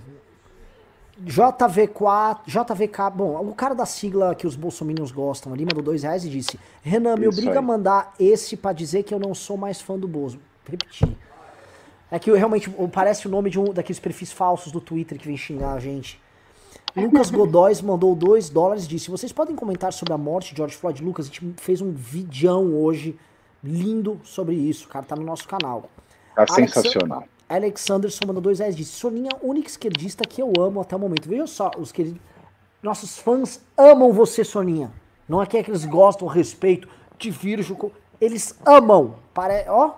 Mas pra mim, gostar e respeitar, eu curto, Aliás, sem gostar e respeitar, também acho massa. Rosivan Rodrigues mandou 37,90 e disse: Renan, gostei muito do centrômetro, belo trabalho. Como melhoria, seria possível fazer um gráfico de linha com os dados da tabela de indicações para acompanhar a entrega de grana na linha do tempo? Nossa muito senhora, bom, hein? eu entendi. É, é que é assim, a gente vai fazer uhum. uma timeline com a, com a entrada da, dos novas entregas e uma. E assim, o, o X é, é, o, é, o é tempo e o Y uhum. é, é o, o, valor entregue pro centrão. Aí você vai uhum. acompanhando a subir. Acho uma, e dá pra fazer fácil. É. Ótimo. Hermilton Manuel Alves da Lima mandou 5 reais disse: Se a chapa for caçada no que vem, Maia pode ter chance de ser eleito presidente. Será que ele pode estar aguardando por isso antes do impeachment? Hum, não acho. Cara, difícil cassação, né? Difícil Eu ouvi cassação. falar, Soninha, que tinha uma, tinha uma turma operando isso. Tá? Eu tava, uhum. tava nos bastidores, ia até, gravar, ia até gravar um vídeo sobre isso. Me chegou uhum. assim, passarinhos me cantaram a bola que assim, estamos vendo momentos onde o, Gilmar está pacificado com o Barroso no Supremo e é mais fácil você ver torcida do Gaviões com a mancha cantando uh, All we need is love, do que esses dois estarem concordando. Mas são coisas que Bolsonaro consegue. É. é, Deco Bandeira mandou o 3790 e uma provocação. Por que o MBL tem objeção em aderir aos manifestos? Se não essa, qual a maneira mais eficaz de derrubar Bolsonaro? MBL, enquanto movimento democrata, tem que aderir, divulgar e ajudar a frente limpa. Poxa, Deco, agradeço a crítica, só que é o seguinte, eu não acho que essas manifestações com torcida organizada e com Antifa funcionem, ainda mais porque, como a, a Soninha descreveu aqui, não sou eu falando, nós temos que agora cativar esse, esse, eleitorado que vai querer ouvir pessoas que comungam os valores dele. As pessoas que já odeiam Bolsonaro com a linguagem do Antifa, a linguagem da, da rebelião com a cara mais de esquerda, já estão contra o Bolsonaro. A meu ver, o MBL tem que falar, ó, oh, estamos trazendo até os eleitores. Olha, é tão frente ampla, até as pessoas que comungam de uma outra linguagem política vão estar tá dentro. E Mas talvez que... seja isso mesmo que ele quer dizer, né? Que justamente que se vocês forem junto nas manifestações, elas deixam de ser manifestações antifa, enfim. Eu, eu entendo vocês não irem juntos, eu entendo mesmo, mas acho que talvez seja isso que ele quer dizer. Ele não se sente representado, ele é contra Bolsonaro e ele não se sente representado nas manifestações até aqui, né? Sim, sim. O, o, o, o, o, problema é que acho que assim, é sectário, a turma que tá lá a ponto de, se a gente for, a gente vai acabar levando bordoada junto. Entendeu? É uma coisa que. Uhum. É, existe uma coisa assim, as manifestações, o perfil sociodemográfico, tinha muita família nas manifestações que a gente levava. A gente fala com esse tipo de público. E, é, e aquela coisa que foi, foi esse público, inclusive, que se transformou depois, boa parte no tiozão do zap. Né? Uhum. E esse tipo de público é muito. Tanto que assim, eu tive uma eu tive um, o nosso público mais jovem do MBL quer que nós vamos. O nosso público mais velho está MBL, cuidado. Uhum. Então a gente está tendo que pisar em ovos junto hoje. Acho bom gente... ter esse cuidado. Acho bom, acho bom. É, porque senão se tiver gente louca lá pedindo intervenção, a Soninha não vai. É. Por exemplo. e, tem, e tem outro e tem, e tem um outro ponto assim a nossa posição ela é muito delicada porque é, nós, nós somos do campo da direita da centro direita e é um campo que majoritariamente no centro votou no Bolsonaro. Então, é. toda essa construção é complicada. Às vezes a pessoa toma um susto. Ontem uh, vazou que o Kim tem um grupo de WhatsApp, tem um monte de parlamentares, no grupo de WhatsApp tinha a Joyce, o Freixo, não sei o quê. E eu, tem muita gente que tá tomando muito susto. O Kim com um Freixo no grupo, as pessoas, calma, para eu acostumar as pessoas, oh. estamos montando frente ampla tal, é um, é um processo. O Deco Bandeira ele mandou mais um pimba para complementar a pergunta, tá? Ele mandou mais 7,90 para dizer: eu me refiro a manifestos como estamos juntos. Ah, manifesto escrito. Tá, tá é, ele se tá. corrigiu. Agora tá, ele tá, se tá. corrigiu. Tudo, tudo faz sentido. Eu, eu, eu confesso que tem uma comida de bola nossa aí. Eu fui convidado pelo Antônio Prata, que é jornalista, é colunista na Folha, a, a participar. E foi isso na quinta ou sexta-feira da semana passada. Eu nem vi. Tava. Comi hum, bola. Ali pena. foi comida de que bola pena. mesmo. Mas não dá para entrar agora, assinar agora? Eu acho que dá, eu acho que dá. Amigo, tanto que assim, amigos nossos assinaram, tem vários amigos nossos do, do MBL que assinaram ali, e a gente acabou ah. que. Mas foi assim, lit, não é nem que eu do MBL, do Renan. Eu recebi uhum. a mensagem, vi, dia passou e, e foi. Uhum. Felipe Araújo mandou 5 reais disse: Olá, Renan. É possível ser de direita na economia defendendo pautas liberais? e ao mesmo tempo ser de esquerda na pauta dos costumes? Sim, isso é perfeitamente Totalmente possível. possível. Aliás, é, é, no Brasil que se consagrou essa ideia de que a esquerda é progressista na pauta dos costumes, porque foi assim que aconteceu, né? A gente teve uma ditadura militar de direita, né? Os conservadores se identificam com a direita, mas assim, a esquerda às vezes tem pautas super conservadoras nos costumes. Os comunistas é, perseguiram gays e perseguem é, ainda. a Rússia comunista não admite direitos LGBT. Então, você não, você pode dizer ao mesmo tempo ser progressista nas pautas dos costumes, não necessariamente de esquerda nas pautas dos costumes, porque a esquerda nem sempre é progressista e, e liberal nesse sentido, né? Das pautas... Mas Soninha, isso não é isso não é ideologia de gênero? a merda. Marcelo Rodrigues mandou 7,90 e disse: A Soninha prefeita acompanharia a OMS, Dória, Bolsonaro. Eu não entendi a pergunta. As casos Eu acho que você, você acompanharia quem? OMS, ah, Dória ou, ou Bolsonaro? Bolsonaro. É, a OMS, enquanto eu concordasse com as orientações dela, assim, não pense que eu já em outros momentos já não me opus a orientações da OMS e disse não, não é bem assim. É, mas nesse caso, é, até aqui, ao que tudo indica, a OMS está certa. A OMS tem e ela tem se corrigido ao longo, né, da, da trajetória, né? No começo não, não adianta usar máscara, bobagem. Aí até chegar à conclusão de que não adianta sim, desde que não use a máscara cirúrgica que está faltando, Mas é bom sim usar máscara, porque você pode ter o vírus e ser assintomático e estar tá aí transmitindo o vírus sem saber. Então, eu tenho achado a, a, trajetória da OMS aqui nessa, nessa crise bem, bem realista, bem firme. Então, eu seguiria a OMS. Eu, eu, eu discordo, eu seguiria o Bolsonaro, já nadei no esgoto e estou tomando cloroquina. É, Alexandre Barros mandou 10 reais e disse: Sempre tento tomar o cuidado de não generalizar as coisas, de associar a ação de uma pessoa ao grupo que lhe pertence. Então a maioria dos policiais desempenha um bom trabalho. Eu concordo, eu concordo. Uhum. Agora, nós temos que, assim, vem, vamos e convenhamos que a, a, ação da polícia, a ação da própria justiça, a ação do Estado brasileiro em, em comunidade é diferente. Não é normal você ter metralhado o bar que tava o João Pedro e depois você sumir com o corpo do moleque. Esse é o ponto. Entendeu? Estes exageros, eles acontecem com certa frequência. E, e assim, eu entendo a questão da polícia, mas assim, a, a, questão central que a gente tem que tratar é a própria sociedade não se escandaliza como deveria. Uhum. Não se assusta. Porque a gente pode pegar exemplos quando atingem a classe média que escandalizam mais. Uhum. E aí a classe média, que está mais parte do debate público, que trabalha mais com essa formação de opinião, ela é mais atenta à formação da opinião pública, até porque é, a classe média em si é quem vive essa questão da opinião pública com mais energia, ela não olha, especialmente conservadores liberais não olham com o mesmo olhar e uhum. às vezes deixam de lado o problema ele acaba sendo abordado às vezes de forma populista e, uhum. e o erro é não participar, esse é o principal problema. Ou transformar isso só numa questão socioeconômica, né? E assim, cara, meu genro, negro, bem vestido, cheiroso, tomou um enquadro na Vila Madalena totalmente gratuito, estúpido, e não tinha nenhuma razão para ele ser tirado ali do quitandinha, cola na parede, mão na parede, escambau, mão, na, mão no saco. Não tinha outro motivo a não ser ele ser negro. Manja um cara bonzinho, manja um cara bonzinho, mas é preto. O que, que o preto tá fazendo ali na Vila Madalena, entendeu? Então, cara, é, não é só uma questão de preconceito contra pobre, de dificuldade de acesso. Não. É uma questão de, de racismo. Racismo, claro, raça não existe, raça no sentido social, no que isso significa socialmente falando. Estamos terminando as perguntas aqui. Tem mais umas seis aí. Vou acelerar aqui. Pô, estamos fazendo maratona aqui com a Soninha, coitada. Estamos te segurando. Fome, And fome. Anderley Pastelli mandou 10 reais e disse: Pavinato, é preciso ter um intelecto superior para poder acompanhar, ler, entender, aprender sobre esquerda, direita, opção sexual, religiosa, moral, sem medo do preconceito ou incompreensão?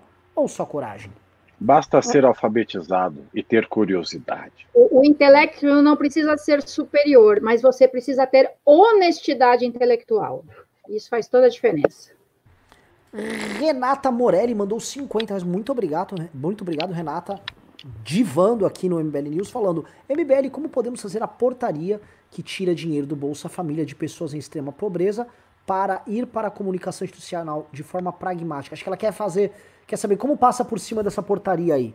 Dá para alguém entrar com PL, não dá, Soninha? Um deputado entrar com PL? Porque é Mas foi uma portaria? É foi. uma portaria? É, é.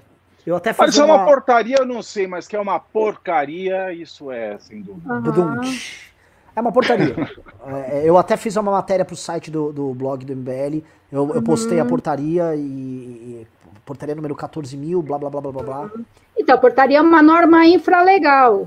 Então, eu imagino que sim, que você consiga é, derrubar por meio, assim, não precisa entrar na justiça, é isso que eu quero dizer, que no próprio âmbito do legislativo talvez você consiga, mas é, é uma boa pergunta. Porque assim, o governo, ele tem direito de remanejar verbas do orçamento. Então a gente pode discordar disso politicamente, como discordamos, lógico, mas como é que você obriga o governo a revogar uma portaria sem ser pela via judicial? É, o decreto, por exemplo, a gente tem um instrumento que é o decreto legislativo que susta os efeitos de um decreto do executivo. A gente tem essa figura. Mas realmente portaria é uma boa pergunta e é inferior ainda ao decreto, né? Mas boa pergunta, ótima pergunta. Cadê o Kim? Chama o Kim. Aguarde um momento. É, tem que mandar o, o, o nosso Japoronga aí, louquinho do regimento. Kim ficou, o Kim virou, ô Soninha, só comentar, aquela coisa meio cunha, meio Dirceu também falaram que era assim, fica estudando regimento. É, tá aqui, tá, tá, tá, tá maluco. Gosta mais disso do que uhum. videogame. Eduardo Bezão mandou 5 reais disse, ilustrador do livro foi o Eduardo Batistão, a Soninha já lembrou antes. Obrigado, Eduardo. Não lembrei, não, eu dei o Google. Imagina, eu sei que não é Eduardo Barão, mas não lembro qual que é. Eduardo Batistão, Batistão. Bruno Seneghini, que parece o Júlio Semeghini, mandou dois reais e disse: convidem o Luan Esperandio para falar de economia. Vou convidar. O Luan Esperandio e Pedro Menezes são dois nomes excelentes do liberalismo brasileiro, que não são guedistas, estão até tirando onda. John mandou dois reais e disse: Renan, o que é Golden Shower? Poxa, o Bolsonaro já perguntou isso ano passado e, enfim, já respondeu a contento ali. Dá um Google aí. A Cíntia Menezes dando dois reais disse: existe direita progressista? Existe. Existe sim. Uhum. Gabriel Álvares Tomazoni mandou dois reais disse: bem-vinda à Kombi, Soninha. Soninha, não sei se você sabe o que a gente chama de Kombi aí. A Kombi do isentão? Isso, ah, tá, tá, tá, por dentro então. Então é o seguinte: a, a Kombi é o seguinte. Ano passado eles falaram que era impossível você ser oposição ao Bolsonaro sem ser, por exemplo, do PT. E aí eles falaram, é, o, tirando o PT, o resto cabe numa Kombi. Isso no começo uhum. do ano passado. Só que a Kombi hoje tá gigante. Entrou a Índia, a Índia do Bolsonaro entrou pra Kombi. A Kombi, assim, tá, tá um negócio maluco, assim. Tá, tá complicado. e, e, os caras pagam pela língua, né? Os caras zoavam, faziam meme de Kombi e tal. Hoje, né, coitados, a Kombi atropela todo mundo ali deles. Uhum. Gabriel Álvares Tomazoni mandou 5 reais disse: Análises renais de hoje impecável. Análise, o meu quadro lá no YouTube. Enquanto Prioli se vitimiza e perde minha inscrição, a direita liberal democrata respira. Hashtag sou um trader antifrágil. Eu não sei o que a Gabriela Prioli fez, não posso julgá-la aqui. É, mas obrigado por você seguir a gente, obrigado por acompanhar. O vídeo ficou legal mesmo. É, o MBL de São Paulo disse. Uh... Ah, não, não, pera. Avisaram que. É... Não, tá. Tá, eu vou acelerar aqui. Só, é isso que eu quero dizer. Vou acelerar bem rápido. Sou eu que falo demais, eu, eu sei, foi eu que falo demais. Felipe Dias mandou 20 reais. É a penúltima pergunta disse: Opiniões sobre taxar de forma universal grandes fortunas. De forma diferente. Ah, opa, opiniões de, sobre taxar de forma diferente grandes fortunas e renda universal. Uhum. O que, que, uhum. vocês acham? Sobre progressividade, basicamente progressividade de imposto e taxação sobre grandes fortunas. Uhum. Para arrematar, o que, que vocês acham aí? Ah, é, a favor da progressividade de imposto, é, nosso sistema é, é, regressivo, né? Então, isso é opinião de liberais, inclusive, não é uma posição só de esquerda, de quem acha que o Estado tem um papel super importante. E renda universal, em princípio, como utopia, né? aquele horizonte que sempre avança, incrível. Mas como se executa isso? Né? Tem, tem, acho que foi a Finlândia que fez um experimento de criar renda universal abrindo mão de arrecadar impostos para oferecer o serviço público. Foi, foi um experimento que eles fizeram lá. Então, sim, você distribui a renda universal e cada um vai atrás da educação, da saúde, né? ter as duas coisas, ter o Estado que provê os serviços e ter recursos ainda para renda universal é, é, é, uma, é uma conta difícil, né? Tem outras possibilidades também. Você criar um, digamos, se você cria um puta fundo com recursos, né, com impostos sobre grandes fortunas, sobre lucros e dividendos. E esse fundo você distribui super igualmente de maneira universal, é um experimento bem interessante, bem interessante. Eu acho que o experimento interessante para o Brasil é não criar nada, é cortar. É tirar esse país das maravilhas que é Brasília, que são os estados, é uma profunda reforma administrativa. Você uhum. tira aí 20 cargos de cada deputado, de cada senador, de cada juiz, você para com esses devaneios financeiros que cada um tem, com essas benesses nababescas de príncipe do Estado, a gente já tem dinheiro para dedéu para fazer vários experimentos dentro do Estado brasileiro. É, você sabe que os cargos de carreira no Legislativo, né, você vê lá um concurso público para o Senado, o inicial é 7 mil reais, concurso público para o Tribunal de Contas do município, para ensino médio, o inicial é 5 mil reais com a perspectiva de no segundo ano já ter mais 5 mil de, de bônus e gratificações, entendeu? Então, também nós, assim, né, do legislativo, a gente tem um olho muito grande e importante sobre os vencimentos e os benefícios dos parlamentares e da assessoria parlamentar, e a gente não olha bem para a estrutura é, dos não, é, cargos é, é, do legislativo. Imagina, o inicial, o piso é 7 mil, como assim? A reforma administrativa profunda, ela tem que ser profunda, não essa que o Bolsonaro quer de é, Preserva livrar. Daqui, é, exatamente, ah. exatamente. Eu vou ser bem curto na minha, na minha colocação. Eu acho assim, eu, eu sou a favor da progressividade. Acho que o imposto de taxação de grandes fortunas não funciona pela própria volatilidade dos capitais. O cara vai tirar o, o, capital daqui dele. Vai acontecer igual aconteceu na França. Eu acho pouco operacional. Acho que a renda mínima é inevitável. Quem já viu, eu já fiz o, o Flow podcast, eu comentei sobre quarta revolução industrial. O, o próximo estágio do capitalismo é o capitalismo que vai prover renda universal, porque a automação vai ser enorme. A gente vai ter cada vez menos emprego como a gente conhece. E isso, cara, dá, dá como é que chama? O, Banco, o Banco Mundial estudos sobre isso, tem livros sobre isso, tem muito material sobre a quarta revolução industrial, a era da automação, e uhum. isso vai começar a acontecer. E acho que é um tema que vai começar a ser discutido, porque eu acho que funciona melhor é, do que muitas formas onde o Estado atua é, para uhum. prover o serviço. Eu vejo o sucesso é, Família das, As políticas focalizadas, tem altos estudos também, na esquerda, inclusive, sobre o sucesso ou fracasso da política focalizada. Muita gente é contra.